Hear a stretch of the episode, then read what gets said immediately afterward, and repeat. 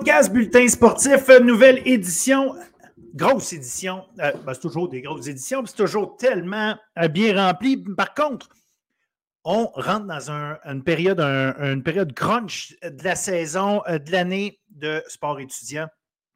Parce qu'on est, on entre dans les demi-finales, finales provinciales dans différents sports. On se prépare pour les championnats canadiens. Bref, Beaucoup de gros stocks. Alors, euh, ben, je commence tout de suite euh, en vous annonçant qu'on on a un segment complet sur le hockey universitaire féminin avec euh, Léa McIntyre, évidemment, mais également David Brosseau, le descripteur des matchs des Carabins, parce qu'on va vous parler des demi-finales qui, qui, se sont déroulées en fin de semaine dernière. Vous allez avoir tout ça. Et non seulement on parle avec ces deux-là, mais on a en entrevue de la semaine l'excellente vétérane Rosalie Bégin-Cyr des Stingers de Concordia qui euh, en est à sa dernière saison et euh, évidemment fait partie de cette fameuse équipe qui a remporté, euh, remporté 25 victoires et subi aucun revers cette saison. On parle de, évidemment, de ce qui s'est passé. comment ça s'est passé cette saison? Comment il se prépare pour la grande finale qui aura lieu en fin de semaine contre les Carabins de l'Université de Montréal et qui commence jeudi soir d'ailleurs. Et bien évidemment, on parle de son parcours un peu, de comment elle entrevoit les choses d'ici la fin de la saison. Donc voilà, ça c'est euh, pour ça. Ensuite, évidemment, on va avoir un. Je dis évidemment. On va avoir un segment basket universitaire. On n'en avait pas eu encore cette année de segment d'analyse avec Jason Bryan, Jean-Baptiste, parce que les éliminatoires commencent ce soir, mercredi. Les matchs demi-finales au niveau universitaire, gars, filles. Et la finale, c'est euh, samedi. Donc, euh, pas de temps à perdre de ce côté-là. Analyse complète, on met la table pour les quatre matchs de demi-finale avec Jason. Pour le reste, ben, écoutez, euh, je vous parle de ce qui s'est passé en fin de semaine. En athlétisme universitaire, on avait le championnat provincial. Il y a des résultats à la pelletée, mais j'attire votre attention particulièrement. Les bannières par équipe ont été remportées par le Rouge et Or chez les hommes, chez les femmes. Ça fait des années que euh, la domination se passe de ce côté-là. Euh, individuellement, faut que je vous parle d'Audrey Leduc. On l'a eu en entrevue un peu plus tôt cette, euh, cette année. Si vous l'avez raté, allez, allez écouter ça. Audrey Leduc, la femme la plus rapide au Québec, qui court le 60 mètres. Elle a gagné évidemment son 60 mètres en 7,25 et euh, elle sera de l'équipe canadienne au championnat du monde en salle qui euh, commence bientôt. Donc, Audrey Leduc, on la surveille. Elle sera peut-être aux Jeux olympiques, même pour l'équipe canadienne, au relais 4 x 100. gardez son nom en tête, gardez son nom en tête si vous ne la connaissez pas. Audrey Leduc des, euh, du Rouge et Or. Du Rouge et Or, ben, écoutez, je vais, vous en nommer du monde du Rouge et Or. Catherine Beauchemin qui a gagné le 1500 et le 3000 mètres.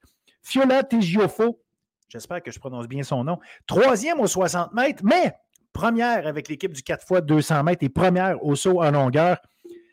Jean-Simon Dégagné chez les hommes, le, Laurent Duvernay tardif de l'athlétisme. Il est étudiant en médecine, mais il est également euh, un grand, grand, grand de l'athlétisme universitaire. Jean-Simon qui a gagné euh, sa dernière participation aux championnats provinciaux euh, du RSEQ, le 1500 ainsi que le 3000 mètres. Il a devancé à chaque fois Mathieu Baudet de l'Université McGill qui a fini deuxième derrière lui. Euh, un autre, une autre personne dont je voulais vous parler des performances, Alex Larochelle du Verreur de Sherbrooke, gagnant au 300 et au 600 mètres. Basket, bon, ben, je vous en ai parlé. Basket universitaire, on fait le tour avec Jason tantôt. Basket collégial, euh, juste un petit, une petite chose. On entre, on s'en va dans euh, les, le championnat provincial en fin de semaine. Ça se déroule, ça, du côté de Champlain-Saint-Lambert allez, allez là, allez sur place, il n'y a rien qui bat ça. Euh, prenez, prenez-vous une passe, allez-y euh, une journée si vous avez des jeunes qui sont avec vous, qui jouent au basket, si vous êtes des joueurs de basket. Prenez le temps. Allez voir ce qui se passe de ce côté-là si, euh, si vous avez le temps, parce que franchement, il y a du très bon niveau et beaucoup, beaucoup de basket qui va se jouer en fin de semaine. Euh, n'empêche, je prends le temps de vous mentionner qu'en fin de semaine dernière, on avait quand même une équipe qui se battait pour la dernière chance. Plusieurs équipes, en fait, trois équipes qui étaient impliquées dans, leur, euh, euh, dans la course pour une dernière chance pour se qualifier justement pour ce championnat provincial-là chez les hommes. Il s'agissait d'Outaouais, Sherbrooke et Édouard Montpetit. Édouard Montpetit devait d'abord gagner son match contre Hunsick. Ils l'ont fait. Ils ont gagné par un seul point. Pendant ce temps-là, pour qu'Édouard puisse passer à au, championnat provincial, il fallait que Outaouais et Sherbrooke se divisent leurs deux derniers matchs. Et euh, Ottawa a gagné le premier match et Ottawa a gagné le deuxième, euh, malgré un match qui euh, était commencé, était vraiment l'avantage d'Outawa. Sherbrooke a remonté la pente, remonté la pente. Donc, ce qui fait qu'au quatrième quart, on a eu quand même quelque chose de très intéressant, mais à la fin, Outaouais a réussi à retenir Sherbrooke suffisamment pour eux aller chercher le septième et dernier billet disponible pour les éliminatoires euh, en fait, pour le championnat provincial, j'arrête pas de dire les éliminatoires, mais en fait, c'en est un. Ça marche comme ça. Euh, victoire et tu gagnes, défaite et tu es éliminé. Ça ressemble à ça. Ensuite, hockey universitaire. Chez les filles, je vous l'ai dit, on va en parler avec David et Léa. Hockey universitaire masculin, on avait quand même les demi-finales de l'Est qui se déroulaient. Trois des quatre équipes étaient euh, nos trois équipes québécoises. Euh, McGill qui affrontait Concordia. McGill a gagné ses deux matchs, qui fait que McGill est en finale de l'Est. Et ils affronteront les Patriotes de l'UQTR, qui, eux, euh, ont battu Ottawa 2-1, deux victoires à une. Donc, voilà, on aura une finale de l'Est entre McGill et l'UQTR et ça commence ce mercredi soir à McGill, étant donné que McGill a terminé premier au classement dans l'Est. Voilà, fait que ça, c'est à suivre. Je termine avec le volleyball. Allez lire, allez lire, je ne peux pas euh, tout raconter, mais allez lire euh, mon article que j'ai écrit euh, sur le site bulletinsportif.ca. Allez lire l'article sur tout ce qui s'est passé au championnat provincial de volleyball collégial D1 tout est là. autant chez les. bien évidemment, il y avait les gars et les filles, fait que tout est, tout est là. Et au niveau du volleyball universitaire, on avait les demi-finales chez les hommes, Sherbrooke a battu Montréal 2-0. Laval a battu UNB 2-0, ce qui fait qu'on va avoir, selon euh, tout ce que la logique nous euh, prédisait, Sherbrooke contre Laval. Sherbrooke, évidemment, grand favori, euh, pas perdu de l'année. Sherbrooke a fini deuxième au championnat canadien l'an passé, sont classés premiers au Canada. Donc, de la grosse besogne attend l'équipe du Rouge et Or. On a d'excellents joueurs, le Nick Fortin, Max Lausier notamment, deux gars extrêmement explosifs à surveiller. regardez ces matchs-là en fin de semaine. Ça commence, euh, en fait, c'est vendredi, samedi et dimanche si nécessaire. Chez les femmes, Montréal, euh, qui était première au classement, a battu Laval deux victoires à une. Et euh, Sherbrooke a causé une forme de surprise. Sherbrooke était particulièrement en forme en fin de saison, l'ont démontré. Deux victoires contre McGill, des victoires extrêmement solide du jeu collectif. Euh, c'est des filles qui jouent vraiment euh, sans aucune. Euh, comment je pourrais dire, aucune gêne. On a vraiment, on joue en confiance, on joue du gros volleyball. D'ailleurs, Emma Bergeron, la passeuse, qui me dit on est en mission. Visiblement, c'est le cas parce qu'on est allé notamment dans le deuxième match chercher vraiment tout ce tout ce qu'on avait pour pouvoir aller gagner ce match-là. McGill avait pris les devants 2-7 à 0. Sherbrooke est allé gagner les trois derniers, dont le dernier 15 à 6. Vraiment, euh, le coup de massue pour terminer. Alors, euh, une grosse finale entre Sherbrooke et Montréal, ce sera à suivre, ça aussi. Alors voilà, ça fait le tour. Je termine quand même parce que je vais revenir rapidement sur euh, ce qui s'est passé au championnat provincial de volleyball collégial. Limoilou et Lionel Gros ont gagné ça a été un exemple assez euh, spécial pour moi, puis assez probant de certaines choses qui, euh, se passent, puis euh, d'un standard qu'on ne se donne pas encore avec notre sport étudiant. Je pense qu'en 2024, on devrait être rendu à pouvoir donner une web diffusion de qualité quand c'est le moment des championnats provinciaux. L'angle de caméra, la qualité de l'image, franchement, il y, avait moyen de faire mieux, je pense. Maintenant, euh, c'est correct, c'est pas moi qui l'organise, mais n'empêche, j'étais sur place le samedi. J'ai pris une photo d'un angle à un endroit où est-ce que euh, je pense qu'on aurait dû avoir une caméra là, peut-être s'organiser pour essayer de mettre une caméra là. Euh, la qualité des, des, équipements qui existent de nos jours aurait sûrement pu permettre d'avoir quelque chose de mieux. En plus, on n'avait pas de description. Je pense qu'on est rendu à l'étape où un championnat provincial devrait avoir des images de qualité, un angle de qualité, une description. On est rendu là. Et ce n'est pas juste une question d'être là pour dire je suis en 2024. Il y a une question de mettre de l'avant euh, ce que font nos jeunes, des athlètes de haut niveau. Et je pense que tant et aussi longtemps qu'on ne participera pas activement à les exposer de la bonne manière, pas juste montrer que c'est là, non, les exposer de la bonne manière, démontrer que, quel point c'est bon ce qu'ils font en le faisant de la bonne façon, ben on va, on va avoir la chance peut-être d'attirer encore plus de gens qui vont les regarder, attirer plus de spectateurs, attirer plus d'intérêt, éventuellement des commanditaires, s'aider à euh, pouvoir investir euh, au bon niveau, puis au niveau surtout qui, euh, auquel méritent nos étudiants athlètes, leurs entraîneurs et tous ceux qui organisent ce sport-là ont besoin de soutien, ont besoin d'infrastructures. Pour ça, ça prend de l'argent. Ben, euh, c'est l'œuf et la poule. Puis à un moment donné, je pense que ça commence par une visibilité de qualité. Donc, ce n'est pas juste d'en parler, c'est que quand on le montre, il faut bien le montrer. Les gens qui veulent euh, s'intéresser à quelque chose en 2024 veulent des images, des belles images, quelque chose qui punch. Je pense que c'était une occasion de le faire. J'espère que le message euh, passe. Euh, on a justement l'occasion de voir des championnats provinciaux dans les prochaines semaines. Espérons avoir beaucoup mieux de ce côté-là. Alors voilà, c'était mon message là-dessus. Sur ce, euh, je vous souhaite un bon show en vous répétant qu'on a euh, hockey féminin avec Léa et David. On a basket universitaire avec Jason Bryan Jean-Baptiste et l'entrevue de la semaine avec l'excellente Rosalie Bégin-Cyr des Stingers de Concordia.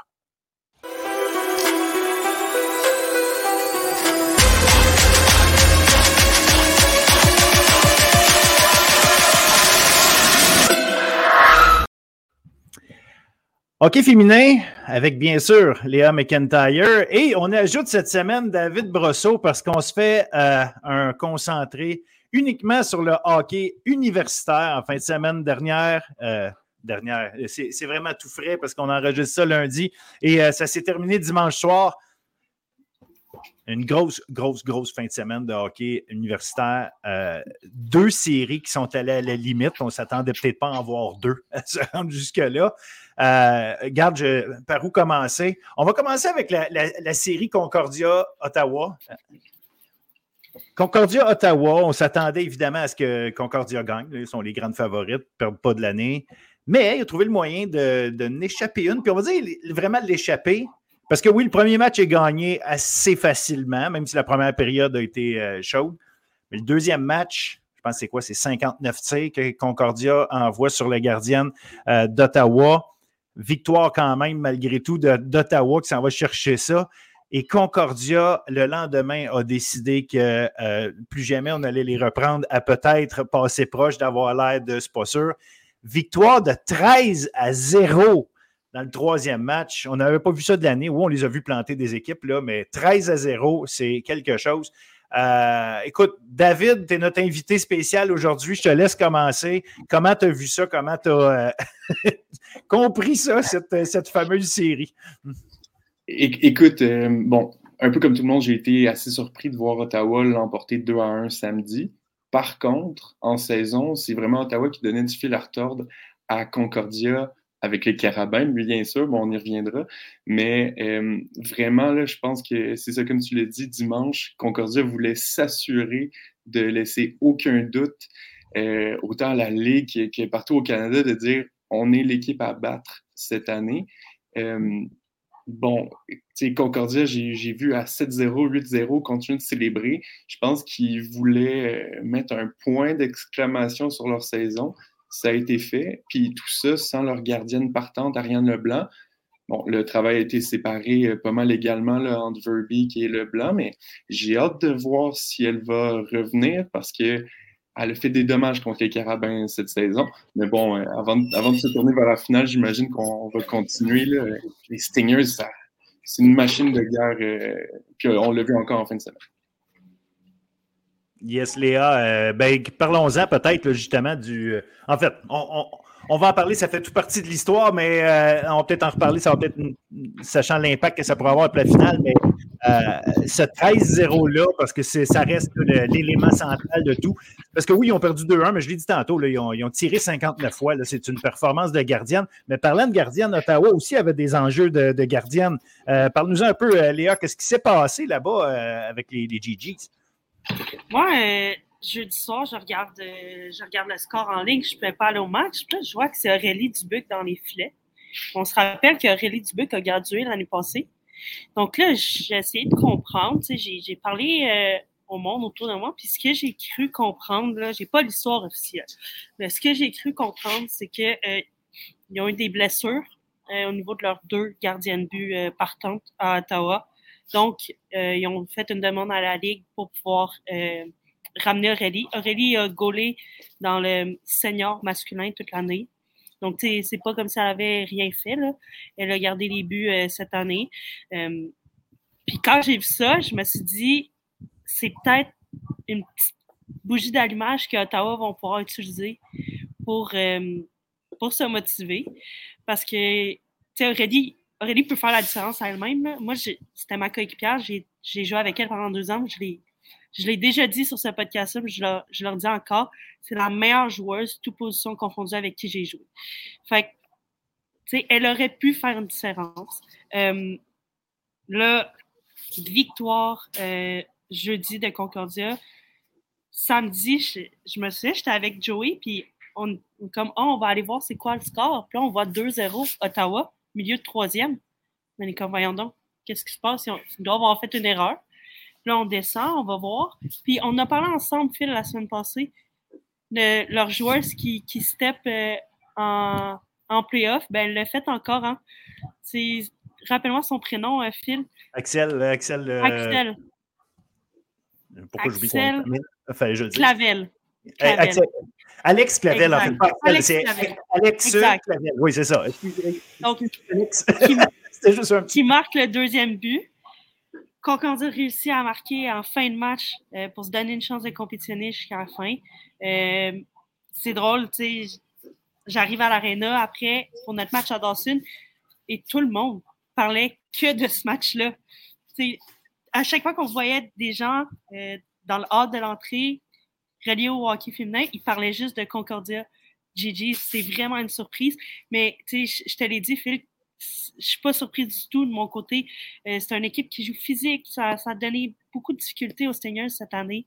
Euh, puis écoute, si ça peut nous, permettre de prolonger ça en trois matchs, de rendre ça excitant, tant mieux. Mais là, je pense que hier, Concordia a, décidé de, de, la machine. Puis de, tu sais, je vois le. J'ai devant moi le, le, post que Caroline Ouellette a fait hier après le match. Là. Elle a marqué Statement made avec un crochet. Je pense que c'était ça leur objectif hier, de montrer que c'était eux les meilleurs, puis euh, d'aller vraiment chercher un momentum pour la prochaine série. C'était impressionnant à voir. Euh, leur exécution était parfaite.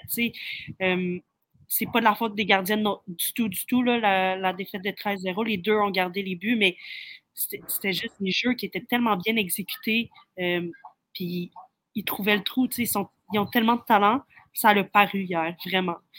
À quel point des filles comme euh, Julie Chu et Caroline Ouellette qui en ont vu d'autres, puis qui savent à un moment donné aussi que euh, l'aspect compétitif fait en sorte que bon, on arrête de, juste se dire, OK, il faut bien jouer, il faut faire ci, il faut faire ça. Euh, c'est correct, là, on, est, on, fait les bonnes choses. On comprend que des fois, il y a ça, puis. Puis à un moment donné, se dire, hey, c'est assez, là. Là, on s'en va planter tout le monde, vous êtes capable de le faire, puis, tu sais, je ne les connais pas assez pour savoir si dans un vestiaire, ils sont du genre à brasser, mais sans nécessairement aller là. Mais tu sais, aller faire comprendre dans la tête à tout le monde, là, euh, non, ça, ça passe pas d'avoir des, des, matchs où est-ce qu'on euh, on a une première période dans le premier match où euh, c'est trop serré, puis le deuxième match, même si on domine le match, mais on finit par ne pas la mettre dedans et tout, euh, puis on, on, on, laisse l'autre équipe prendre les devants, puis ça ne veut pas dire que tu joues mal, mais à un moment donné, l'instinct du tueur, les, les, grandes, grandes équipes dans l'histoire, puis peu importe le, le, sport, savent à un moment donné donner le coup de grâce puis assommer. Je ne sais pas si c'est les coachs ou en tout cas, parce qu'elles ont joué à très haut niveau, parce qu'elles ont eu à gagner des médailles d'or olympiques euh, devant. À un moment donné, il faut tailler ça, ce côté. J'oublie tout. là, on s'en va travailler. On n'est pas des chums, là, on est des collègues de travail, il faut être bonne. Là, OK? Puis ça suffit le niaisage, puis go.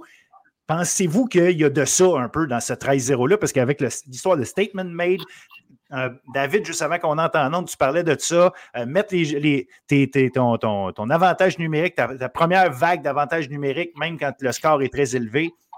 On, lit, on lit quoi de ça?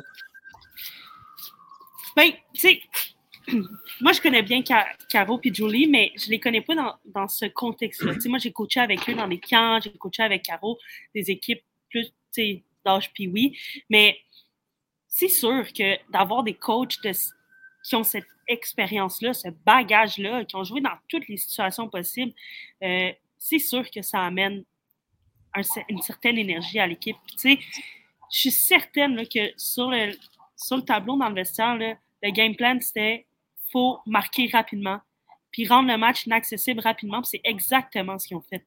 Ils ont été chercher des buts super vite en début de match. C'était 3-0 tellement vite. Ça, ça a coupé l'herbe sur le pied à Ottawa. Puis, tu sais, Ottawa ne pouvait plus y croire. Ça, ça, allait trop vite pour eux en début de match. Puis, je suis certaine que c'était l'objectif. Puis, avec le bagage que ces entraîneurs-là ont, on parle de Caro et de Julie beaucoup, là, mais ils ont une équipe d'entraîneurs avec beaucoup d'expérience. Ils sont vraiment nombreux sur l'équipe d'entraîneurs. C'est sûr que ça a joué là-dedans pour une préparation. Puis au niveau des, de l'avantage numérique, euh, comme tu disais, que même au score, c'était eux qui étaient sur la glace, ben, je pense que c'est de garder les bonnes habitudes, même dans, un, dans une game où le score est aussi élevé. Tu veux garder les bonnes habitudes, tu veux prendre les répétitions pour peaufiner les petits détails. Tu sais, c'est quand même, euh, c'est quand même une bonne, euh, bonne équipe, Ottawa. Là. Tu sais, mieux pratiquer contre une équipe comme ça qui, qui est quand même une bonne équipe que contre ta propre équipe. Tu sais, contre ta propre équipe, c'est pas toujours pareil. Fait que je pense que ça peut peut-être expliquer pourquoi euh, la première vague d'avantage numérique était tout le temps sur la glace dès qu'il y avait une punition, même si c'était rendu 8, 9, 10, 0. Puis euh, si je peux poursuivre, je pense que la défaite de samedi, elle a fait du bien à Concordia. Puis là, pendant que vous parliez, ça me fait penser à quand est-ce qu'on a vu une équipe qui a gagné tous ses matchs en saison et qui s'est dirigée vers le championnat canadien, puis qui a encore remporté tous ses matchs? C'est extrêmement rare. Euh, il y a quelques années, Tom Brady était, à quelques minutes de faire ça, mais les Giants, Eli Manning et David Terry ont décidé autrement. C'était, bref, il y, a ça. UNB, cette année, au niveau euh, universitaire masculin, on une fiche de 30-0. J'ai hâte de voir qu'est-ce qui va se passer en série. Euh, les Carabins, une année. en fait, les Carabins, cette année, qui ont remporté la Coupe Vanier au football, contre qui ont perdu au dernier match en saison contre Concordia. Fait que je pense que ces équipes-là, c'est extrêmement difficile d'avoir une saison parfaite de A à Z. Une petite défaite fait juste rappeler que c'est des humaines, c'est pas des robots. Oui, ils sont capables de faire des erreurs. Puis là, les erreurs ont été commises, fait que je pense qu'elles vont être extrêmement difficiles euh, à battre d'ici la fin de la saison. Vraiment, euh, je vais le répéter, les Stingers, c'est la machine de guerre, c'est l'équipe à battre cette année euh, dans, dans leur SEQ. Puis je pense que si je ne me trompe pas, ça faisait 28 matchs de suite qu'elles avaient remporté face à des équipes euh, québécoises. Dernière défaite, je pense que c'était euh, c'était contre les Carabins en saison l'année dernière, une, défaite de 2 à 1. Donc, je, pense qu'il aurait voulu continuer la séquence. McGill a le record, je pense que c'est autour de 90. Là, donc, euh, donc c'est ça. Tout un programme de hockey, encore une fois. Oui, puis tu apprends beaucoup des défaites, hein? Hmm. Tu apprends d'une défaite comme ça pour une équipe qui n'a pas perdu de l'année, de faire face à cette adversité-là, de voir comment tes joueurs vont réagir quand tu, tires de l'arrière. C'est sûr qu'il y a beaucoup d'apprentissage qui a été fait euh, pour les coachs aussi, de voir qui va, qui va se lever dans ces moments-là? Euh, donc, c'est peut-être pas une mauvaise chose que c'est arrivé là, parce qu'on sait que si au championnat canadien, tu perds ton premier match, c'est fini, là. Tu n'as plus de chance de, de gagner là. Donc, c'est mieux que ça arrive maintenant euh, que dans trois semaines.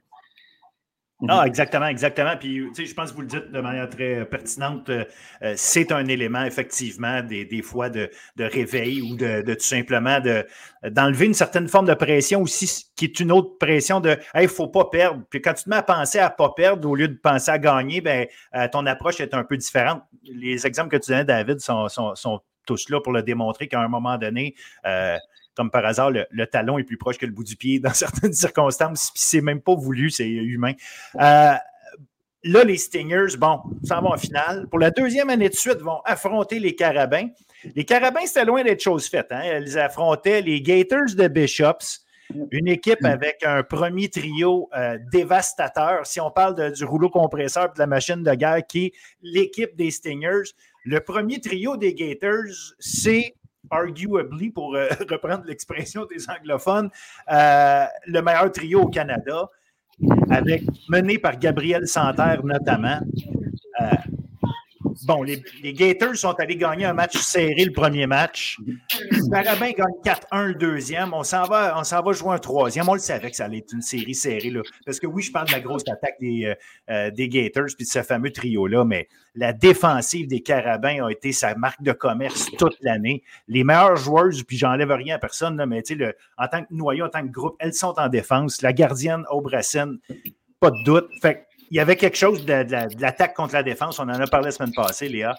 Et finalement, ben, la défense a gagné, mais ça a pris une troisième prolongation hier. David, toi, tu as décrit les matchs des Carabins toute l'année. Tu as décrit ce deuxième match-là euh, qui était au Sepsum. Raconte-nous un peu, je veux avoir l'opinion du gars qui, euh, qui voit ça de proche tout le temps. Mais regarde, eh ben, ceux qui vont l'écouter sur YouTube voient mon gros sourire. Euh, hier, en prolongation, j'étais chez moi et ben, j'ai célébré le but. Euh, euh, j'ai couru dans mon salon, c'était complètement incroyable. Euh, Amélie Poiré-Léo qui met, qui se reprend, hein, puis envoie ça top corner du côté court face à Erika Gagnon qui a été incroyable face au Carabin cette saison. Amélie Poiré-Léo en prolongation au troisième match a eu un tir de pénalité. Hein? Ah, quelques minutes à peine avant de marquer son but. c'est ça. Euh, c'est trois buts en trois matchs face à Bishop euh, en série. Vraiment, les, les, Carabins ont muselé Gabriel Santerre dans cette série-là. Euh, j'ai les statistiques devant moi de Santerre. Là, en trois matchs, c'est un point. Gabriel Santerre a été blanchi trois fois cette saison pense pas, euh, je pense pas que. Je pense que vous devinez c'est contre qui. C'est trois fois contre les Carabins. Tous les autres matchs allaient au moins un point. Euh, Gabriel Santerre a battu le record pour le nombre de points chez une recrue en une saison de Mélodie Daou. Mélodie Daou qui a une coupe de médaille olympique à son actif. Là, elle, commence à être connue. ouais, c'est ça, sur l'équipe de pratique. Euh, elle s'occupe du programme des voltigeurs de Bourget en plus. Fait que, bref, euh, je pense qu'on lui avait donné une passe. Là, on dirait qu'on l'a enlevé. Bref, euh, complètement formidable du côté défensif de Montréal. Et tout ça, c'est sans compter sur Annabelle Faubert, qui, on le rappelle, a fait les universiades il y a quelques années, euh, et Laurie Fontaine, qui devenait tranquillement un pilier là, dans la défensive des Carabins. Chloé Duchesneau, Rose Michel Cardin se sont super bien adaptés, adaptés, oui. Bon, là, c'est des, peut-être des défenseurs moins connus qui on, les voit pas trop sur la feuille de pointage, mais vraiment, tu sais, il, l'année sur le banc dans les estrades et là vraiment on, levé leur euh, niveau de jeu. Euh, puis au début de la série, ça semblait difficile. Sais, Erika Gagnon, après le premier match, ça faisait deux fois qu'elle blanchissait euh, les carabins une, gardienne au gros gabarit qui prend beaucoup de place devant son filet. L'attaque des Carabins, bon, c'est avec Audrey Veillette qui est partie chez les pros, ça a été difficile. Euh, mais quel deuxième match pour les Carabins? Euh, ça que je parlais avec Christophe sur la web diffusion. Elles sont sorties aussi fort qu'elles sont sorties au premier match contre UNB au championnat canadien l'année passée. Même résultat, 4 à 1. Euh, une efficacité vraiment. Euh, on coupait les lignes de tir. Euh, encore une fois, Santerre a été un, comme je reprends, je reprends une expression anglophone aussi, a été un non-factor. oui, elle a été efficace, oui, elle a créé des jeux, mais la défensive bloquait les lignes de tir, on bloquait énormément de tirs aussi. Et que dire de Aubracine? J'ai ces statistiques devant moi là, en carrière en série c'est 19 matchs, 10 victoires. Et là, tenez-vous bien, c'est 1,03 de moyenne de buts accordés par match et un taux d'efficacité de 957. Wow! Euh, on ne peut pas rêver mieux euh, pour les Carabins. Puis, euh, dernière chose, là, Isabelle Leclerc, après le premier match, je lui ai parlé, c'est moi qui ai, écrit l'article pour le site des Carabins. Puis elle m'a dit, pour remporter une série, personne n'a dit qu'il fallait gagner le premier match. C'est exactement ce qui s'est passé. Alors, vraiment, une, clinique défensive des Carabins dans une série qui a été très, très, très robuste, là, euh, on va se le dire. Aubracine a été bousculé à plusieurs reprises. Et au final, ben, l'indiscipline de Bishop c'est ça, qui a, c'est ça qui a payé. Là. Euh, Maud Pépin, c'est six minutes de pénalité euh, en trois matchs, beaucoup d'indiscipline. Tu sais. Parlons-en de Maud Pépin, justement, qui fait partie de ce fameux gros trio-là qui a été vraiment, euh, on va le dire comme ça, surtaxé là, pendant le troisième match. Écoute, ça n'avait pas de bon sens. Ben, pas de bon sens. Je peux comprendre la logique derrière, là, euh, mais elle revenait constamment sur la glace. Mhm. Gabriel Santerre semblait en mesure de jouer un jeu énergique encore, mais j'avais l'impression que Maud Pépin euh, était plus fatigué. Et j'ai l'impression. Là, est-ce que ça explique les punitions? Je ne le sais pas, mais je sentais que Maude Pépin n'avait peut-être pas le, gaz de Gabriel Santerre pour suivre tout le temps. Euh, en tout cas, c'est une impression que ça me donnait de loin. Je lui ai ni parlé ni euh, quoi que ce soit, mais euh, j'avais cette impression-là que Gabriel Santerre se retrouvait souvent seul contre deux défenseurs, admettons, ou, euh, tu sais, puis euh, pas, pas, que les autres pas capables, il y a eu des gros jeux aussi, il y a eu plein de bonnes choses, mais c'est arrivé, plus le match avançait, là, on était euh, troisième période lors des prolongations, elle revenait, revenait, revenait, j'ai l'impression que Maud Pépin euh, peut-être euh, commençait peut-être à manquer de jus. Ça aurait été peut-être intéressant de voir euh, une autre joueuse se, mettre avec Santerre plus souvent pour, pour peut-être faire la différence. Mais regarde, je ne veux pas jouer au Monday Morning Quarterback là, tant qu'il est dans les expressions anglaises. Mais il y, avait un élément là, peut-être, qui, a joué sur, sur les punitions, en tout cas, notamment. Mhm. Ben, je suis d'accord avec toi. Tu sais, moi, j'ai pas regardé, pour être bien honnête avec vous, j'ai pas regardé les matchs 1 euh, ni 2. Puis le troisième match, j'ai juste regardé les prolongations parce que ben, j'étais au match de Concordia, fait que j'ai manqué euh, le match. Mhm. Mais c'est ce qui m'a frappé en prolongation, c'est que je trouvais qu'il n'y avait plus de jus. Euh, combien, combien d'échappées les Gators ont donné au Carabin en prolongation? beaucoup trop, là. Si tu veux avoir une chance de gagner, ça ne peut pas arriver. Puis, tu sais, Phil, on a parlé la semaine passée. Qu'est-ce que je t'ai dit? Que si les Carabins voulaient connaître du succès, il fallait qu'Amélie Poirier-Lehoux se lève et joue. Et regarde, but gagnant euh, hier en, avantage numérique en plus. Fait David, tu parlais de l'indiscipline des Gators. Ben, c'est ça qui leur a coûté. Hein, parce qu'ils étaient, étaient eux-mêmes en avantage numérique. A pris une punition pendant qu'ils étaient à 4-3. C'est là que. Euh, Montréal, quand leur joueur est revenu, en a profité. Euh, mais oui, j'ai trouvé qu'en prolongation, les Gators commençaient à manquer de jus. Puis pas juste Maud Pépin, je pense en général. À part leur goaler, leur goaler faisait des arrêts incroyables. Elle avait pas l'air à manquer de jus en tout. Mais, mais oui, j'ai trouvé que. Mais tu en même temps, on peut pas leur en vouloir après ah, non, non, puis tu sais, c'est pas. Euh, c'est ça. Exact. L'idée, l'idée, l'idée, c'est pas d'en vouloir ou même de, de, de cibler Maud Pépin. C'est, vraiment mm-hmm. pas ça. Non, non. Quelle saison extraordinaire, puis quelle bonne joueuse. la question n'est même pas là. Euh, c'est vraiment juste parce que comme euh, c'était quelqu'un à qui on demandait énormément. Je trouvais que ça mhm. paraissait. Fait Mais tu l'as dit, tu l'as dit, il y a eu plein de situations, comme tu, la quantité d'échappées. Effectivement, à un moment donné, c'est un coup de patin ici et là de plus. C'est une poussée supplémentaire qui, fait que tu es là ou tu n'es pas là. Puis euh, la fatigue, euh, c'est la fatigue, à un moment donné. C'est pas une question de volonté. Ton, ton corps ne suit pas toujours ce que ton cerveau voudrait faire. Là. Ça fait que rendu là, effectivement, il y en a plusieurs qui étaient impactés par ça. Exact. Exact. Puis tu sais, on en a parlé ensemble la semaine passée, il fallait que l'offensive vienne de Dodgers. Puis c'est drôle, tous les noms qu'on a nommés ensemble la semaine passée, Phil, ont ramassé des points. sais, je pense à Jessica Boulanger qu'on a parlé, un but. sais, Amélie Poirier ou trois buts. Ça, on savait que leur meilleur pointeur, c'était Marie Thériault. Marie a fini avec une passe dans, dans les trois matchs. Donc, donc c'est Jade Picard a pas. Euh, c'est pas elle qui a l'idée l'offensive comme on aurait pu le voir avec Kélian Nado. Donc, euh, je pense que c'est ce qui a fait la force des Carabins ce week-end. Il va falloir qu'ils continuent ça, euh, à travailler en comité offensivement s'ils veulent avoir du succès contre les Seigneurs la semaine prochaine. Oui, tu tu parlais de Jade Picard. J'ai mentionné deux défenseurs, mais moi, j'aimerais ça en mentionner quatre au total qui ont joué. D'après moi, ils ont joué euh, plus de la moitié du match hier. Là. Jade Picard, Kélian Nado ont été incroyable du côté des Carabins. Marie-Camille Théoret, je pense ah, que. On n'en a pas parlé, mais oui. Non, écoute, complètement formidable. Défensivement, offensivement, c'est une joueuse super intelligente avec la rondelle qui est rapide, mais on dirait qu'elle fait aucun coup de patin pour rien.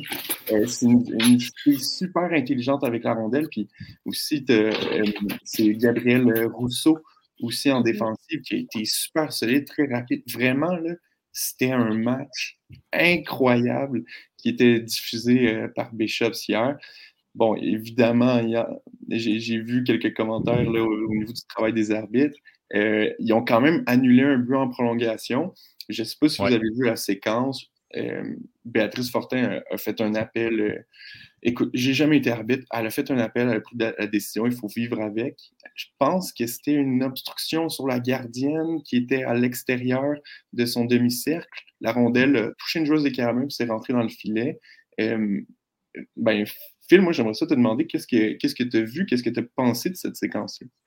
sincèrement, j'ai ben, on, on, est loin, on le voit à travers d'une caméra. Fait que je t'avoue que moi, j'ai toujours tendance à dire OK, l'arbitre a, vu, quelque chose. Puis moi, euh, et j'ai pas fait euh, comme je fais des fois, là, faire du back and forth, essayer, euh, mm-hmm. back and forth, essayer de revoir là, la, la, séquence à la, au, à la, vraiment à l'image près. Mm-hmm. Fait que, non, je t'avoue que j'ai pas une, j'ai pas fait une grande analyse d'affaires. Là. Effectivement, c'était prenait le courage que ça prenait pour euh, voir ça. Mais si l'arbitre a vu, a vu ce jeu-là, a décidé de, prendre cette décision-là, c'est parce que pour elle, c'était la, mm-hmm. décision à prendre. Fait que non, euh, euh, j'aimerais ça avoir une analyse un peu plus intelligente et complète, là, précise de tout ça. Mais moi, quand j'ai vu ça, j'ai fait bon, OK, c'est ça la mm-hmm. décision. Puis je t'avoue que je me suis pas, je me suis pas cassé la tête trop trop parce que je trouve qu'on a tout le temps des. tu sais, écoute, on regarde des matchs à la télé professionnels où ils ont à peu près 92 euh, euh, angles de caméra. Puis même des fois, tu dis, bon, euh, je vais donner le bénéfice du doute à l'arbitre. Fait que là, quand tu as un angle comme on a quand on regarde du hockey universitaire, il y, a trop d'affaires que tu risques de ne pas voir. Mais effectivement, là, ça c'était dur à dire, là, je t'avoue franchement. Peut-être que si, de la même façon, si il y avait, le but avait été accordé, J'aurais fait OK, le but est accordé. je, t'avoue franchement que j'ai n'ai euh, pas cette tendance à, à, moins de voir une évidence. Si je voyais un échec dans le dos qui est pas, qui, qui est pas que personne ne dit rien ou quoi. Qui, mais sinon, euh, non, dans ces situations-là, je t'avoue franchement que je donne le bénéfice du doute complet aux arbitres qui sont, euh, qui sont proches du jeu. C'est déjà assez dur demain. surtout, à elle, surtout à elle. Béatrice Fortin, on va se dire, c'est une des meilleures officielles au Québec, même au Canada. tellement d'expérience. Elle a fait des gros matchs pendant sa carrière. Fait mhm. Moi aussi, la même chose. J'ai vu qu'elle a refusé le but. OK, je lui fais confiance. Je veux dire, euh, c'est pas, pas un arbitre qui commence là. Ça, ça, fait longtemps qu'elle est sur le circuit. Puis, moi, je l'ai eu comme arbitre, comme joueur, j'ai eu comme arbitre, comme entraîneur. C'est mhm. solide. Là. Oui, puis, puis là, je, je, mettais, je remettais pas en question sa décision. moi, mon intérêt, c'était juste de savoir qu'est-ce que vous pensiez de cette, cette séquence-là. Puis, ben, des fois, quand une décision qui va euh, comme ça à l'encontre d'une équipe. Euh, les Carabins auraient pu s'écraser euh, après ça, mais ils ont continué de jouer, selon moi, ce qui était une excellente prolongation, qui était excitante au possible aussi, avec, comme vous l'avez dit, avec tous les, revirements, les échappées, le tir de pénalité, le but refusé. Donc, vraiment, là, pour moi, c'est un match d'anthologie, d'anthologie au niveau universitaire. ce, qui est, je pense, ce qui est dommage, c'est qu'on on n'a pas l'occasion de le revoir, si je ne me trompe pas, parce que la plateforme de Bishop ne le permet pas. non, en effet. En fait, je pense. Ben, je suis même plus sûr. Est-ce qu'ils en mettent, est-ce qu'ils envoient sur, euh, sur YouTube euh, plus tard, des fois leur match, même pas, hein? Ben, moi, j'ai accès à leur match parce à cause qu'on a les plateformes de, statistiques. Mais non, c'est ce qui est dommage avec euh, la plateforme de, l'Université Bishop, c'est que les matchs sont comme perdus après. Parce que je pense que c'est un match que, que plusieurs personnes, plusieurs joueurs devraient regarder, voir la résilience qu'il y a eu des deux équipes dans ce match-là. C'est moi, c'est sûr, j'ai regardé juste ces trois prolongations, mais c'était vraiment, vraiment du bon hockey. Là. Mhm. Ah, vraiment. Il n'y a aucun doute, aucun doute là-dessus.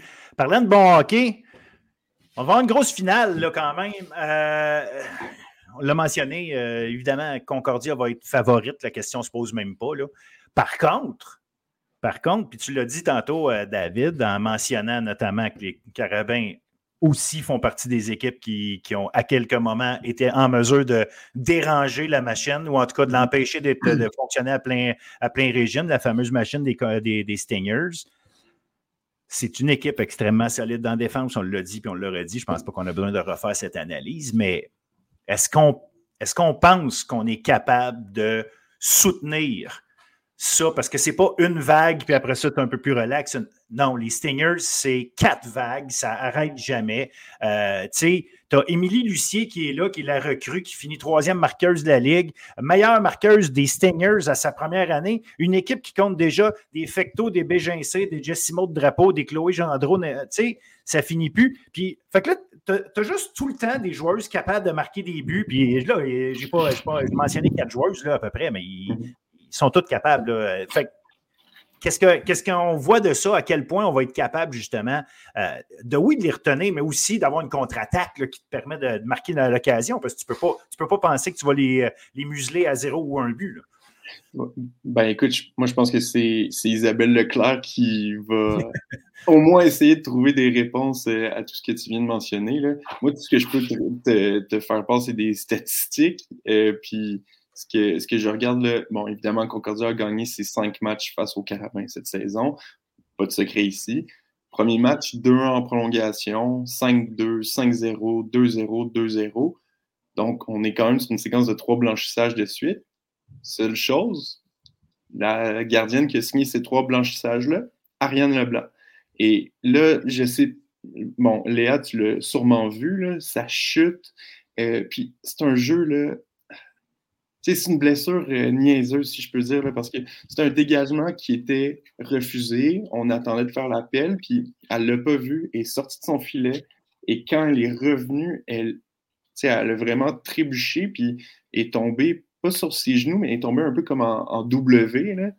Euh, puis on dirait que c'est là qu'elle a, eu, euh, qu'elle a eu un malaise. Donc, j'ai bien hâte de voir si elle va être là. Sinon, ben, Verbeek a accordé trois buts en deux matchs. Donc, d'après moi, c'est sûr qu'il va avoir euh, davantage un effet psychologique pour les deux équipes s'il y a une présence d'Ariane Leblanc ou pas, parce que Verbeek est, est très talentueuse aussi là, dans son film. Oui, je pense que je pense que l'avantage que les Carabins ont, c'est si on, on, prend l'offensive, la défensive, c'est dans les buts. Là. Je pense que les Carabins sont vraiment, mm. euh, sont vraiment en avant pour ça. Euh, c'est dur à dire. Les Stingers sont tellement dominantes, tellement profondes aussi, là, puis peu importe les joueurs, même s'il y en a une qui sort de l'alignement, puis une, rentre, ben, est aussi bonne. Là. Ils ont vraiment beaucoup de profondeur. Ils ont l'expérience d'avoir gagné l'année passée. Euh, ils ont l'expérience d'avoir gagné il y a deux ans. Donc, euh, ça, ça peut jouer pour beaucoup. Euh, les Carabins, il faut qu'ils, je l'ai dit tantôt, qu'ils continuent à produire en comité offensivement. Puis s'ils veulent quand même du succès, je, pense que s'ils sont capables de prendre le lead dans le match, s'ils sont capables de marquer rapidement un but, mhm. là, ils pourraient être en belle position. Ils pourraient être en belle position. Il ne faut pas qu'ils laissent la chance aux Stingers de, de partir avec l'avance euh, parce que de revenir contre cette, équipe-là va être extrêmement difficile. Donc, s'ils prennent les devants, euh, moi, je crois à leur chance, vraiment. Mhm. Parce que ça reste, ça reste une bonne équipe de hockey. Les Carabins, là, ils ne sont pas en finale. Ce n'est pas par défaut qu'elles sont en finale. Je me demande tout le temps, des fois, c'est parce que quand tu regardes une équipe comme Concordia, qui est peut-être cette année de loin la meilleure au Canada, on va le voir éventuellement au championnat, parce que tant qu'ils ne se sont pas croisés, les, les, euh, différentes conférences, c'est dur de faire une, un comparable. Mais ça reste que les Stingers, il y a deux ans, sont championnes canadiennes. L'an passé, échappe le championnat canadien à 8 secondes de la fin de la troisième période avant de perdre en prolongation la grande finale. Euh, bon, clairement, encore là, on est obligé de dire que c'est une des deux meilleures équipes au Canada l'an passé. Et elles sont encore de retour avec une saison parfaite cette année. Un, noyau qui est là tout le temps, qui se renouvelle tout en étant euh, euh, un beau mélange de, jeunesse, de, de, vétérans en même temps, tout le temps qui sont là. Ça va rester. Fait tu te retrouves quand même avec une équipe qui a tout euh, en celle des, des Stingers. Donc, c'est pour ça que je me dis, même si les carabins sont fortes, j'ai de la misère. Puis je le sais que c'est sur papier, là, tout ça. Puis je le sais que. Mais, mais tu sais, on a vu des matchs, on a vu des choses. Vous l'avez dit, euh, Ariane Leblanc ne sera pas là. OK. Mais Jordan Verbeek, euh, c'est pas un pied de céleri. Elle est capable de, Elle a fait le travail euh, quand on lui a demandé toute l'année. Fait que c'est pas, pas quelqu'un qui arrive. Puis on parle, on parle de, quelqu'un qui accorde un but par match à quelqu'un qui en accorde quatre. on n'est pas, pas là.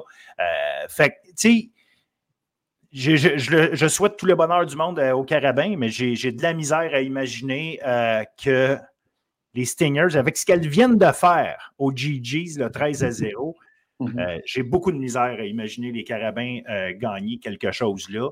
Puis ça n'enlève absolument rien à ce qu'ils Mais c'est. J'ajouterais aussi que Concordia a l'avantage de la glace, puis c'est pas facile d'aller jouer à Concordia. C'est une foule qui est bruyante, qui est les autres, ils se gêneront pas pour crier puis insulter les carabins. Puis, on le sait, ils peuvent être même problématiques par moment, là, la foule à Concordia. Donc, c'est difficile d'aller jouer là. Euh, va, va falloir que les carabins gagnent le match au Sepsum. Absolument. Je pense que si les carabins gagnent le match au Sepsum, ben, s'ils perdent, c'est fini. Fait que, à moins qu'ils aient gagné à Edmiger jeudi. Mais je veux dire, le deuxième match est crucial. Euh, s'il gagne, il se donne une chance de, poursuivre. Là, euh, puis, tu sais, au troisième match, tout peut arriver. Mais, ouais, l'avantage à la glace, pour moi, joue pour beaucoup aussi dans cette série-là. Là. Mhm. Mais il faut le rappeler, euh, les Carabins ont, gagné la Coupe Teresa Humes en début d'année, donc tout est possible. Si je ne me trompe pas, c'était à Concordia. Évidemment, c'est un tournoi préparatoire, donc ça compte pas officiellement. Mais, euh, juste, juste, je pense que ça va être important pour les Carabins de se rappeler ça. Euh, oui, oui, je pense qu'il va y avoir la foule. Il y a aussi la différence de patinoire. On sait qu'au Sepsum, la glace est, très grande, euh, ce qui donne plus d'espace, notamment les lignes de tir. les zones offensives sont un peu plus grandes. La patinoire à Concordia est un peu plus petite, donc il y aura cet ajustement-là.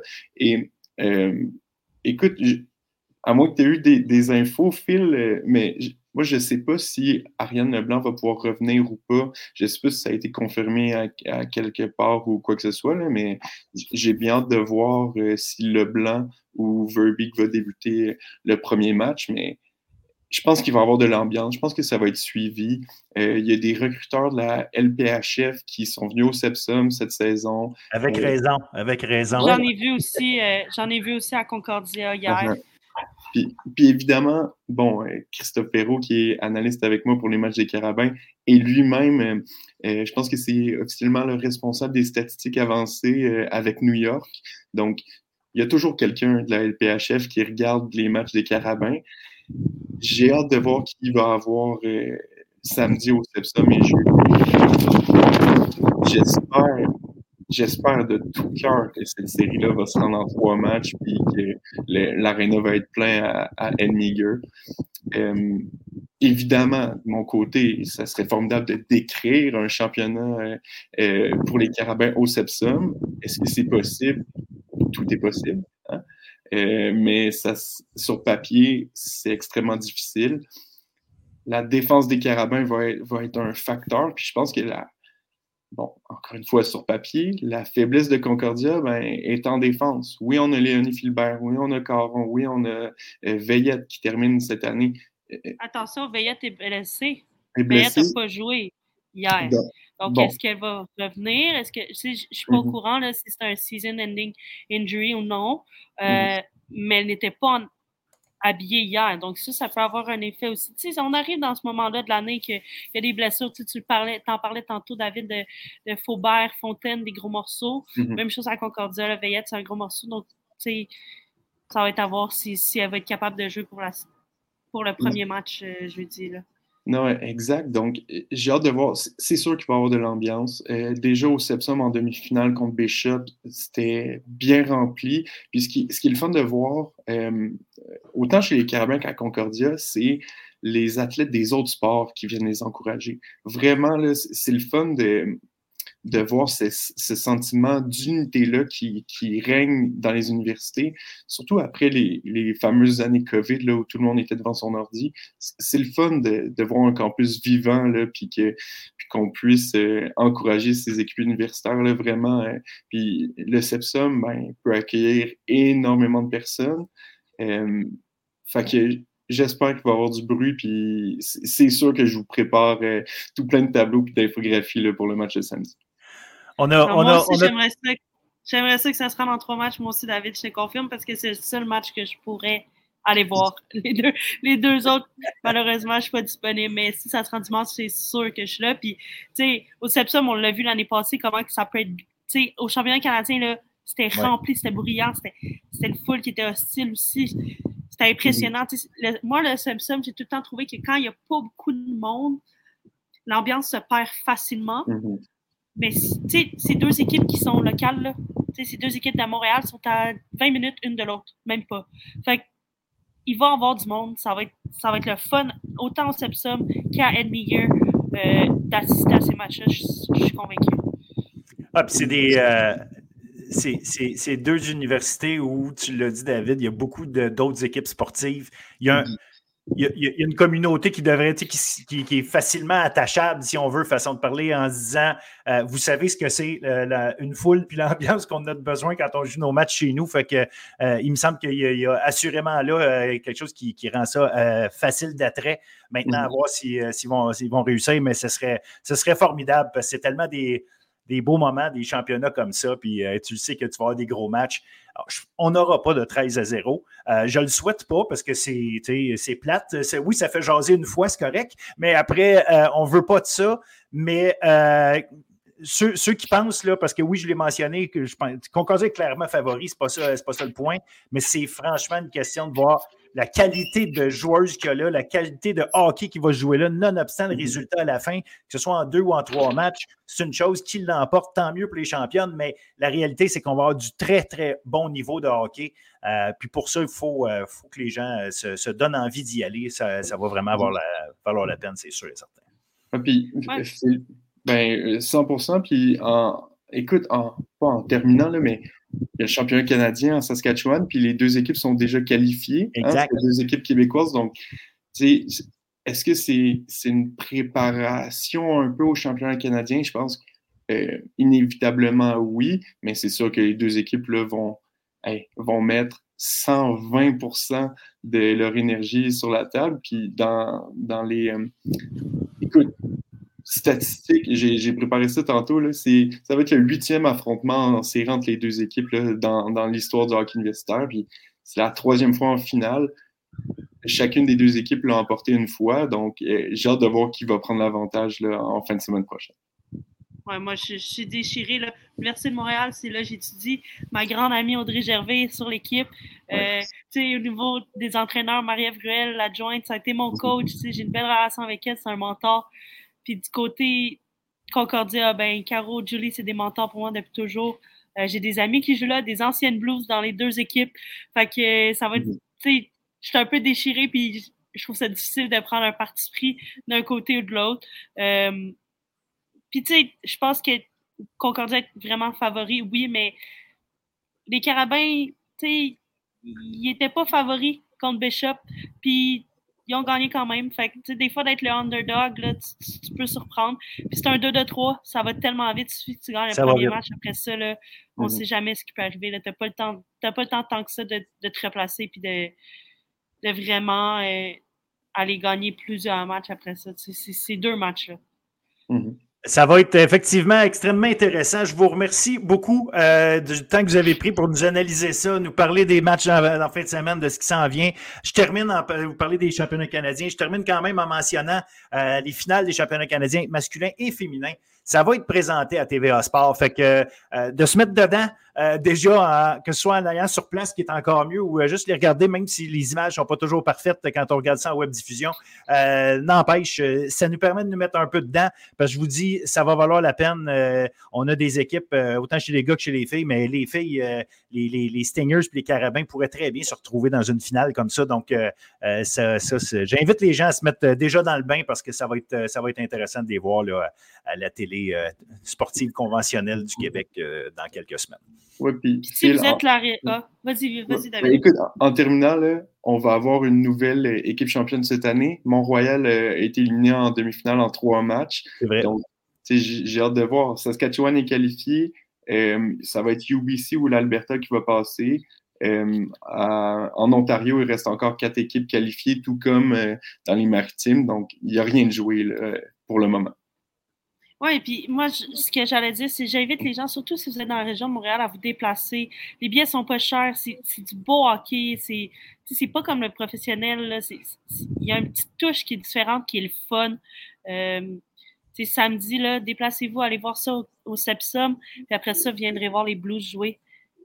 Oh, bon point. non, mais allez, allez voir les matchs, pour vrai, vous ne serez pas déçus, puis vous allez vraiment tomber en amour avec le niveau parce que c'est vraiment du beau hockey, puis c'est les, prochaines stars de la Ligue féminine. Fait que profitez-en, profitez-en, allez les voir. C'est 15 je pense, ce billet, là, ça vaut la peine. C'est un 15 bien investi. Yes, bien dit, très bien dit. Euh, je vous remercie encore. Euh, vous êtes euh, les champions analystes. C'est toujours très agréable de vous avoir. On peut-être se reparler justement avec un championnat canadien avec David. C'est toujours intéressant. C'est bon. Merci. Merci, bye. Bye.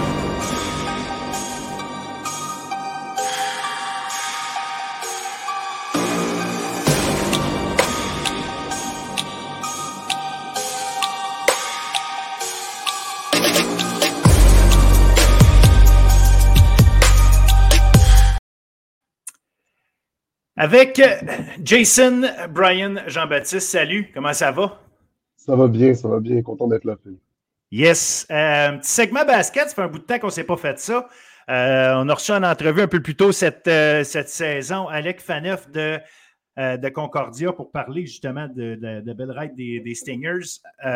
par contre, là, on est rendu au moment fatidique de la saison. On est rendu avec les demi-finales du RSEQ. Ça commence ce soir, mercredi. Les demi-finales, c'est pas long, c'est des euh, one-shot deals. Tu gagnes ta demi-finale, tu t'en vas en finale. La finale, c'est samedi. Euh, ça, c'est pour les gars et pour les filles. Euh, puis encore là, finale, un seul match. Fait que il n'y a pas de marge de manœuvre. On va avoir quand même des matchs très intéressants. On va commencer à analyser ça du côté féminin on a euh, Laval. Laval qui a gagné ses 16 matchs cette saison, 16 victoires, aucune défaite.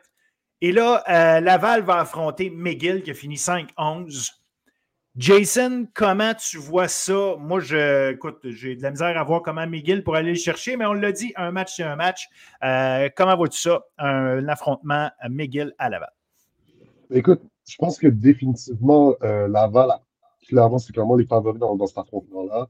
Euh, Laval, comme tu l'as dit, ils ont vraiment dominé la saison régulière. Puis autant offensivement que défensivement, c'est une équipe qui joue un basketball quasi parfait. Honnêtement, la, la, la, seule, c'est le, leur pourcentage, l'endroit où ils ont peut-être un peu plus de difficultés, puis c'est vraiment peu dire parce qu'ils sont deuxièmes, c'est vraiment l'efficacité en tant que telle quand tu regardes les pourcentages statistiques. Mais même là, euh, leur capacité à bien défendre, euh, à, faire des tirs quand même très contestés. Fait ça, ça joue aussi sur les pourcentages. C'est vraiment, ils arrivent à trouver des failles dans les défensives adverses, puis être constants, puis attaquer, attaquer pour aller chercher des opportunités sur la ligne des lancers francs. je pense que clairement, euh, la, les Laval, c'est favoris. Du côté de McGill, je pense qu'ils ont quand même eu du progrès, mais ça reste que McGill, de leur côté, offensivement, c'est là qu'ils ont beaucoup de difficultés. Ils ont du mal à, à s'affirmer, ils ont du mal à aller chercher euh, des opportunités, euh, notamment avec euh, des, des, opportunités sur la ligne des lancers francs. je pense que c'est une équipe quand même qui, a eu de l'amélioration, comme tu sais, je parle vraiment sur le côté, par exemple, les rebonds, les petites choses, les passes dans l'enjeu collectif. Tu vois qu'il y, a des, il y a, des petites choses qui, qui, ont, été, qui ont été travaillées, mais je pense qu'offensivement, ils ne sont pas encore rendus au niveau auquel ils peuvent vraiment confronter une équipe comme la balle.